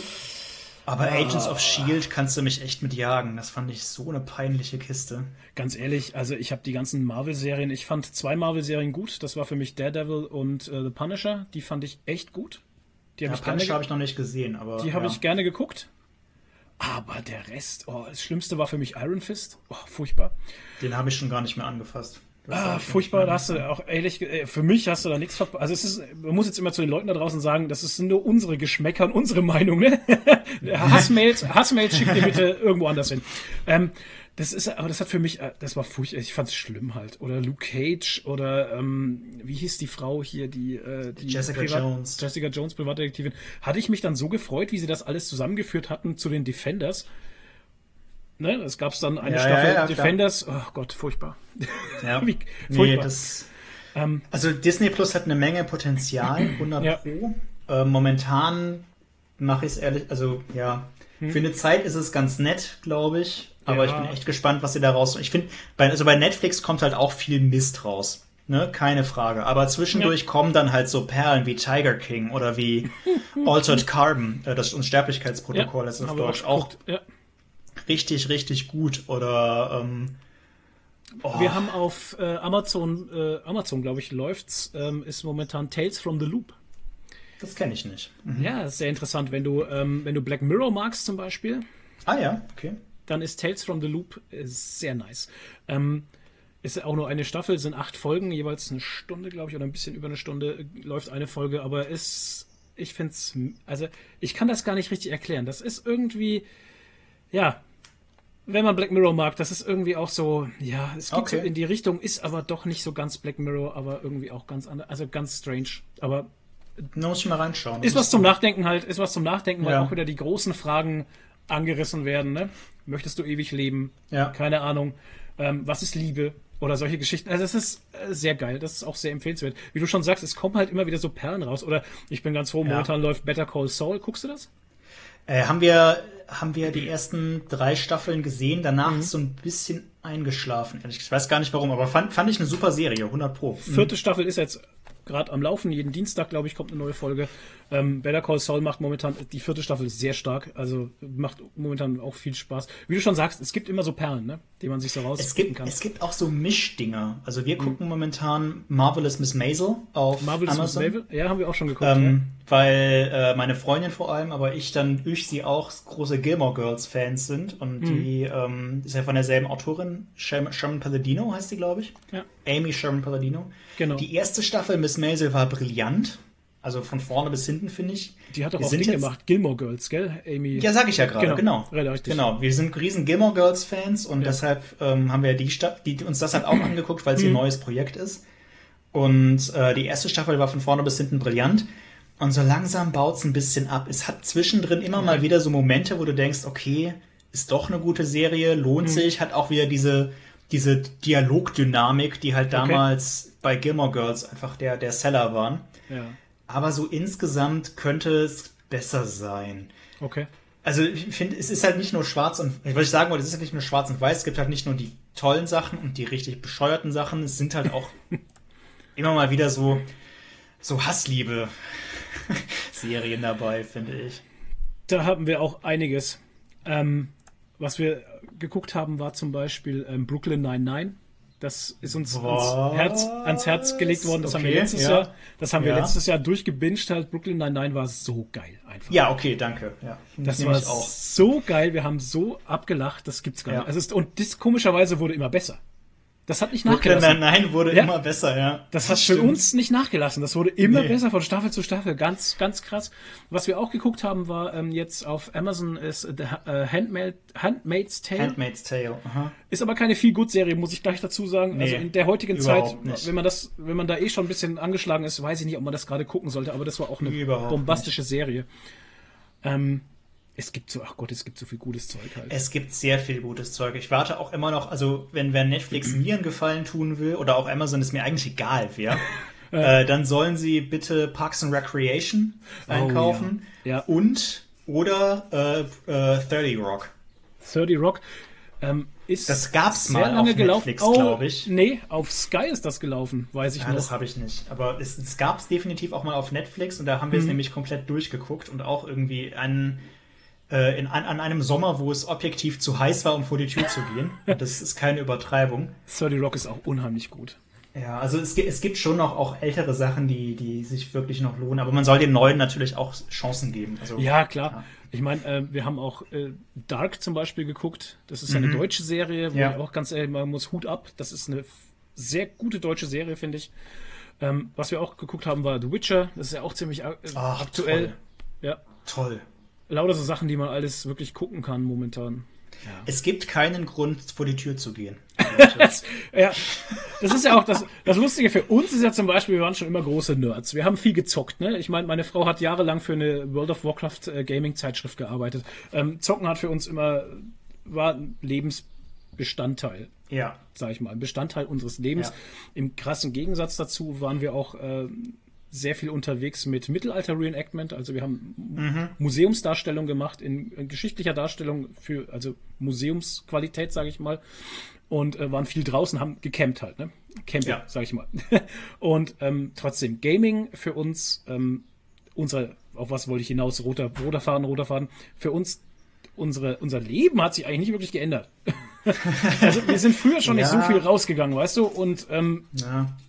Hatten jetzt auch nicht, ja, ab und zu mal ins Kino und so, weißt du, aber wir waren jetzt nie immer Leute, die irgendwie direkt raus im Park sind oder sonst irgendwas viel draußen gemacht haben. Das haben wir nicht gemacht. Aber beim Gaming her ähm, ist es auch so die Sache, du hast vorhin äh, Knights of the Republic angesprochen. Spielst du MMOs oder spielst Nee. du nur Singleplayer? Nein. Singleplayer. Nein. Also du willst Ich niemanden in bin- deinem Spiel haben, habe ich das richtig verstanden? Ähm, ja, ja. Also ich, das, das ist jetzt, das ist jetzt auch noch nicht. Ich, habe einfach MMO nie so richtig ausprobiert. Momentan spiele ich äh, spiele ich Civilization 6 regelmäßig mit ein paar mit Kumpels aus aus aus meiner alten Ah. Heimat, sage ich mal. Okay. Ähm, also so ein, so ein ultra komplexes Rundenstrategiespiel. Ja. Ähm, sowas spiele ich dann manchmal ganz gerne online, aber MMO ist nicht ist nicht meins, nee. Okay. Ich spiele Pen and Paper relativ viel. Also das ist Ha. so, ich leite, ich leite eine DSA-Gruppe, die momentan Ah. allerdings auch pausiert. Wir Okay. substituieren das so ein bisschen übers Netz mit Roll20. Aber da spielen wir dann One-Shots aus anderen Systemen. Einfach weil Okay. meine, meine eigene Kampagne ist mir ehrlich gesagt zu, zu schade dafür. Nee, Okay. tut mir leid. Ich meine, ich arbeite viel auch mit Handouts und schreibe dann Briefe und mache dieses und mache jenes. Und ah, okay, cool. äh, das, das ist mir zu blöd, das ins Netz zu transferieren. Mhm. Vor allem, weil, also Objekt, also meine, meine Mitspieler, die sind halt teilweise momentan schon irgendwie in Kurzarbeit oder Mhm. haben irgendwie komplett frei oder so, während ich noch Vollzeit arbeite. Sehe ich nicht so richtig ein, dass ich mich dann jetzt noch in Roll20 einarbeiten soll und Mhm. irgendwie das alles noch ins Digitale verfrachten, wenn die sowieso die Zeit haben. Ähm, Ja. Können die das auch gerne mal machen. Dann machen wir halt einen D&D One-Shot oder so ein Kram. ja. Und das, aber das vermisse ich schon so ein bisschen, muss ich wirklich zugeben. Okay. Also das, das, das ist halt so mein, wäre so das, das, was mir am ehesten fehlt momentan, abgesehen von meinen Kolleginnen und Kollegen. Okay. Ja, bei uns hat's ja auch jetzt, um da äh, den Kreis auch zu schließen, bei uns hat's ja auch äh, in der Review-Zeit, sage ich mal, Michael und ich, wir haben ja immer, ähm, wir treffen uns immer so Ja. mh, einmal im Monat, müsst ihr jetzt lügen, oder zweimal im Monat. Wir lesen auf jeden Fall immer etwas vor, sage ich mal. Ne? Wir Ja. haben immer so acht bis zehn Comics, die wir gemeinsam gelesen haben. An, die treffen wir uns und nehmen die dann an einem Tag auf, die Reviews. Ja. Du schreibst dir was dazu, ne? Und dann kannst du das ein bisschen nachvollziehen und nimmst es halt auf. Und irgendwann ist mir jetzt auch, ist mir, ist mir mein Vorlauf flöten gegangen halt, ne? die ich mit ihm aufgenommen hatte. Und habe ich zu ihm auch gesagt, ja shit, äh, was mache ich denn jetzt? Ähm, ich habe hier einen Haufen äh, Rezi-Exemplare noch liegen. Ich muss die ja, ich habe ja auch irgendwie, also eine Bringschuld, weiß ich nicht, ob man das so sagen kann, aber es ist schon so, ne? Man, man ist verpflichtet, man ist verpflichtet, dass man Ja, halt auch die Belegvideos bringt oder Belege. Und habe ich gesagt, okay, was mache ich jetzt? Was mache ich jetzt? Alleine Video aufnehmen, äh, nervt mich irgendwie, das Mhm. lascht mich an, das nimmt auch irgendwie die Dynamik unserer Videos. Ja. Oder, oder wa- was uns halt ausmacht, weil wir halt eben immer zu zweit vor der Kamera sind. Und dann habe ich halt eben meine Frau, habe ich Nadine gefragt, ey, wie schaut's denn aus? Machst du ein paar Comics lesen? Und ähm, dann haben wir das jetzt so gemacht, ne? Und nehmen Ja, jetzt zusammen, cool. nehmen wir jetzt zusammen das auf, dass es halt auch weiterläuft, klar. Ja. Ähm, da hatten wir, das ist das Einzige, wo mich Co- Corona halt tatsächlich auch so krass betrifft, in meinem Hobby halt einfach. Ich meine, Ja. meine ganzen alten Freunde, die ja Mittelaltermärkte gemacht haben oder Reenactment gemacht, ich meine, die sind voll gearscht halt, ne? Die können gar nicht raus, nix. Das ist total, das ist Ja. echt hart, ja. Ja. Es ist, ja, klar, also ich, ich will jetzt auch gar nicht, also ich wollte nicht sagen, dass es gibt keinen Grund rauszugehen. Es gibt natürlich Gründe rauszugehen, Natürlich aber immer, ja, es gibt Möglichkeiten, sich auch drinnen oder alleine zu beschäftigen. oder auch, äh, also ich bin auch froh, dass ich nicht alleine lebe. Ne? Mhm. So, äh, ich habe große Sympathie mit allen Leuten, die jetzt eine gute Freundin von mir lebt halt, die ist, die ist Kanadierin, Mhm. lebt aber zum Studium in Deutschland, also hat ja auch keine Familie und nix und die sind im Studentenwohnheim. Äh, Ne? Okay. Ja, oh, Und ja. da drin eingesperrt zu sein, quasi, in einer Stadt, die man zwar kennt, aber also sie, die kann jetzt Deutsch auch nicht brillant gut, Mhm. ne? hat hier keine Familie und nix und wir haben uns relativ häufig gesehen, hatten jetzt halt auch Pläne für den Sommer, irgendwie Wanderungen zu machen und so Mhm. ein Kram. Fällt jetzt halt alles ins Wasser. ja. Ne? Solche Situationen finde ich dann, klar, das sind auch irgendwo Einzelschicksale, aber Weiß ich nicht. Also das hätte ich gar nicht mehr so sagen, weil wenn du guckst, wie viele Leute, ich meine, ich bin auch froh, dass ich nicht in der Stadt wohne. Wir wohnen hier ländlich gelegen, wir haben einen Garten, wir haben einen Balkon. oh Gott, ja, weißt du, stimmt. das sind alles so Sachen, da fühle ich mich gerade so, als wäre ich der King. Ja, Weil wenn ich so ist- andere ist- Leute ist auch so. Ja, ist das tatsächlich Ist auch so. Weil Wir haben auch, wir haben auch, Ja. also wir wohnen relativ stadtnah. Jetzt wird sehr privat eigentlich, aber für, also wenn es euch nicht interessiert, wohnst. wenn es euch nicht interessiert, wir sind mit dem Hauptthema der Sendung schon durch. Ne? Ja, ja, genau. Ihr könnt abschalten. Ihr könnt dann jetzt auch Ja. abschalten. Ja. Ähm, wir haben genau. auch einen ziemlich großen Garten, wo ich auch Gartenarbeit drin machen kann tatsächlich. Also so ein bisschen Zeug anpflanzen. Mhm. Und äh, unter, wir sind auch mit hier in, einer- in einem Drei-Parteien-Haus, verstehen wir mit den Nachbarn ganz gut. Ja. Ähm, auch wenn man da jetzt natürlich Abstand halten muss. Gestern haben wir gegrillt zusammen, Cool. indem wir halt, wir, also, also wir haben nicht tatsächlich zusammen gegrillt, bevor wir jetzt hier eine Anzeige kriegen. wir haben dann halt gesagt, wir bringen Ja. das Grillgut runter. Mhm. Dann hat er, hat er, hat er, unser, unser Nachbar unten hat dann halt angefangen, das zu grillen. Mhm. Wir standen dann halt in so einem riesen Kreis im Ach, geil. Garten, mehr oder weniger. Ja. Haben dann nebenbei mit deren Tochter noch so ein bisschen Ball gespielt, den hin und Mhm. her getreten.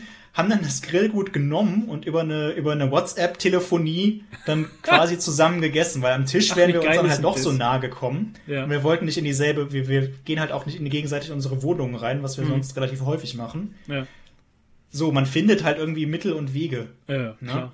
Sieht man Aber- ja auch, hat man auch schöne Videos gesehen hier in äh, Italien oder ein Kumpel von mir, der lebt in der Schweiz, der lebt, hallo, ja klar, Ja. der ist Schweizer und ähm, die haben auch immer so ein ähm, so ein Treffen so abends, wo jeder so sein Bierchen rausholt und dann haben die da so einen so einen Hof, so einen großen und jeder prostet sich halt zum nächsten Ja, genau. Balkon zu halt, ne und so. Genau.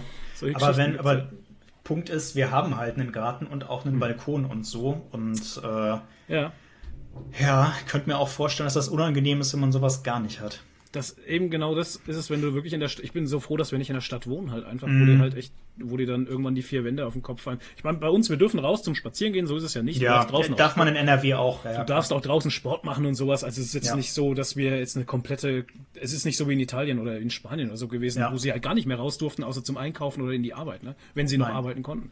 Also von daher finde ich es gerade noch okay, so wie es gerade ist. Ich meine, Ich, also ich finde, man, man, es gibt, man soll das jetzt nicht kleinreden. Äh, Es Nee. gibt ja auch diese, diese Statistiken oder Befürchtungen, dass domestische Gewalt jetzt krass ansteigen wird. das kann ich mir sogar gut vorstellen. und Beziehungsprobleme noch und nöcher und die Eltern können mit ihren auch so ein, so ein Ding bei uns im, im Verlag hat niemand momentan kleine Kinder. Ne? Also entweder die Kinder sind schon erwachsen oder Mhm. Ja. wie bei mir, ich habe halt keine. ja. Wir haben auch keine, genau. Ähm, wenn, wenn man, wenn wir Leute hätten, die Kinder, die Kinder hätten, dann Ja. hätte man auch viel früher schon die Arbeitsrhythmen irgendwie umstellen müssen, weil die Schulen ja alle zu sind. Ne? Richtig, ja. Das sind alles Probleme, die, die betreffen halt manche Leute schon irgendwie drastisch. Hm.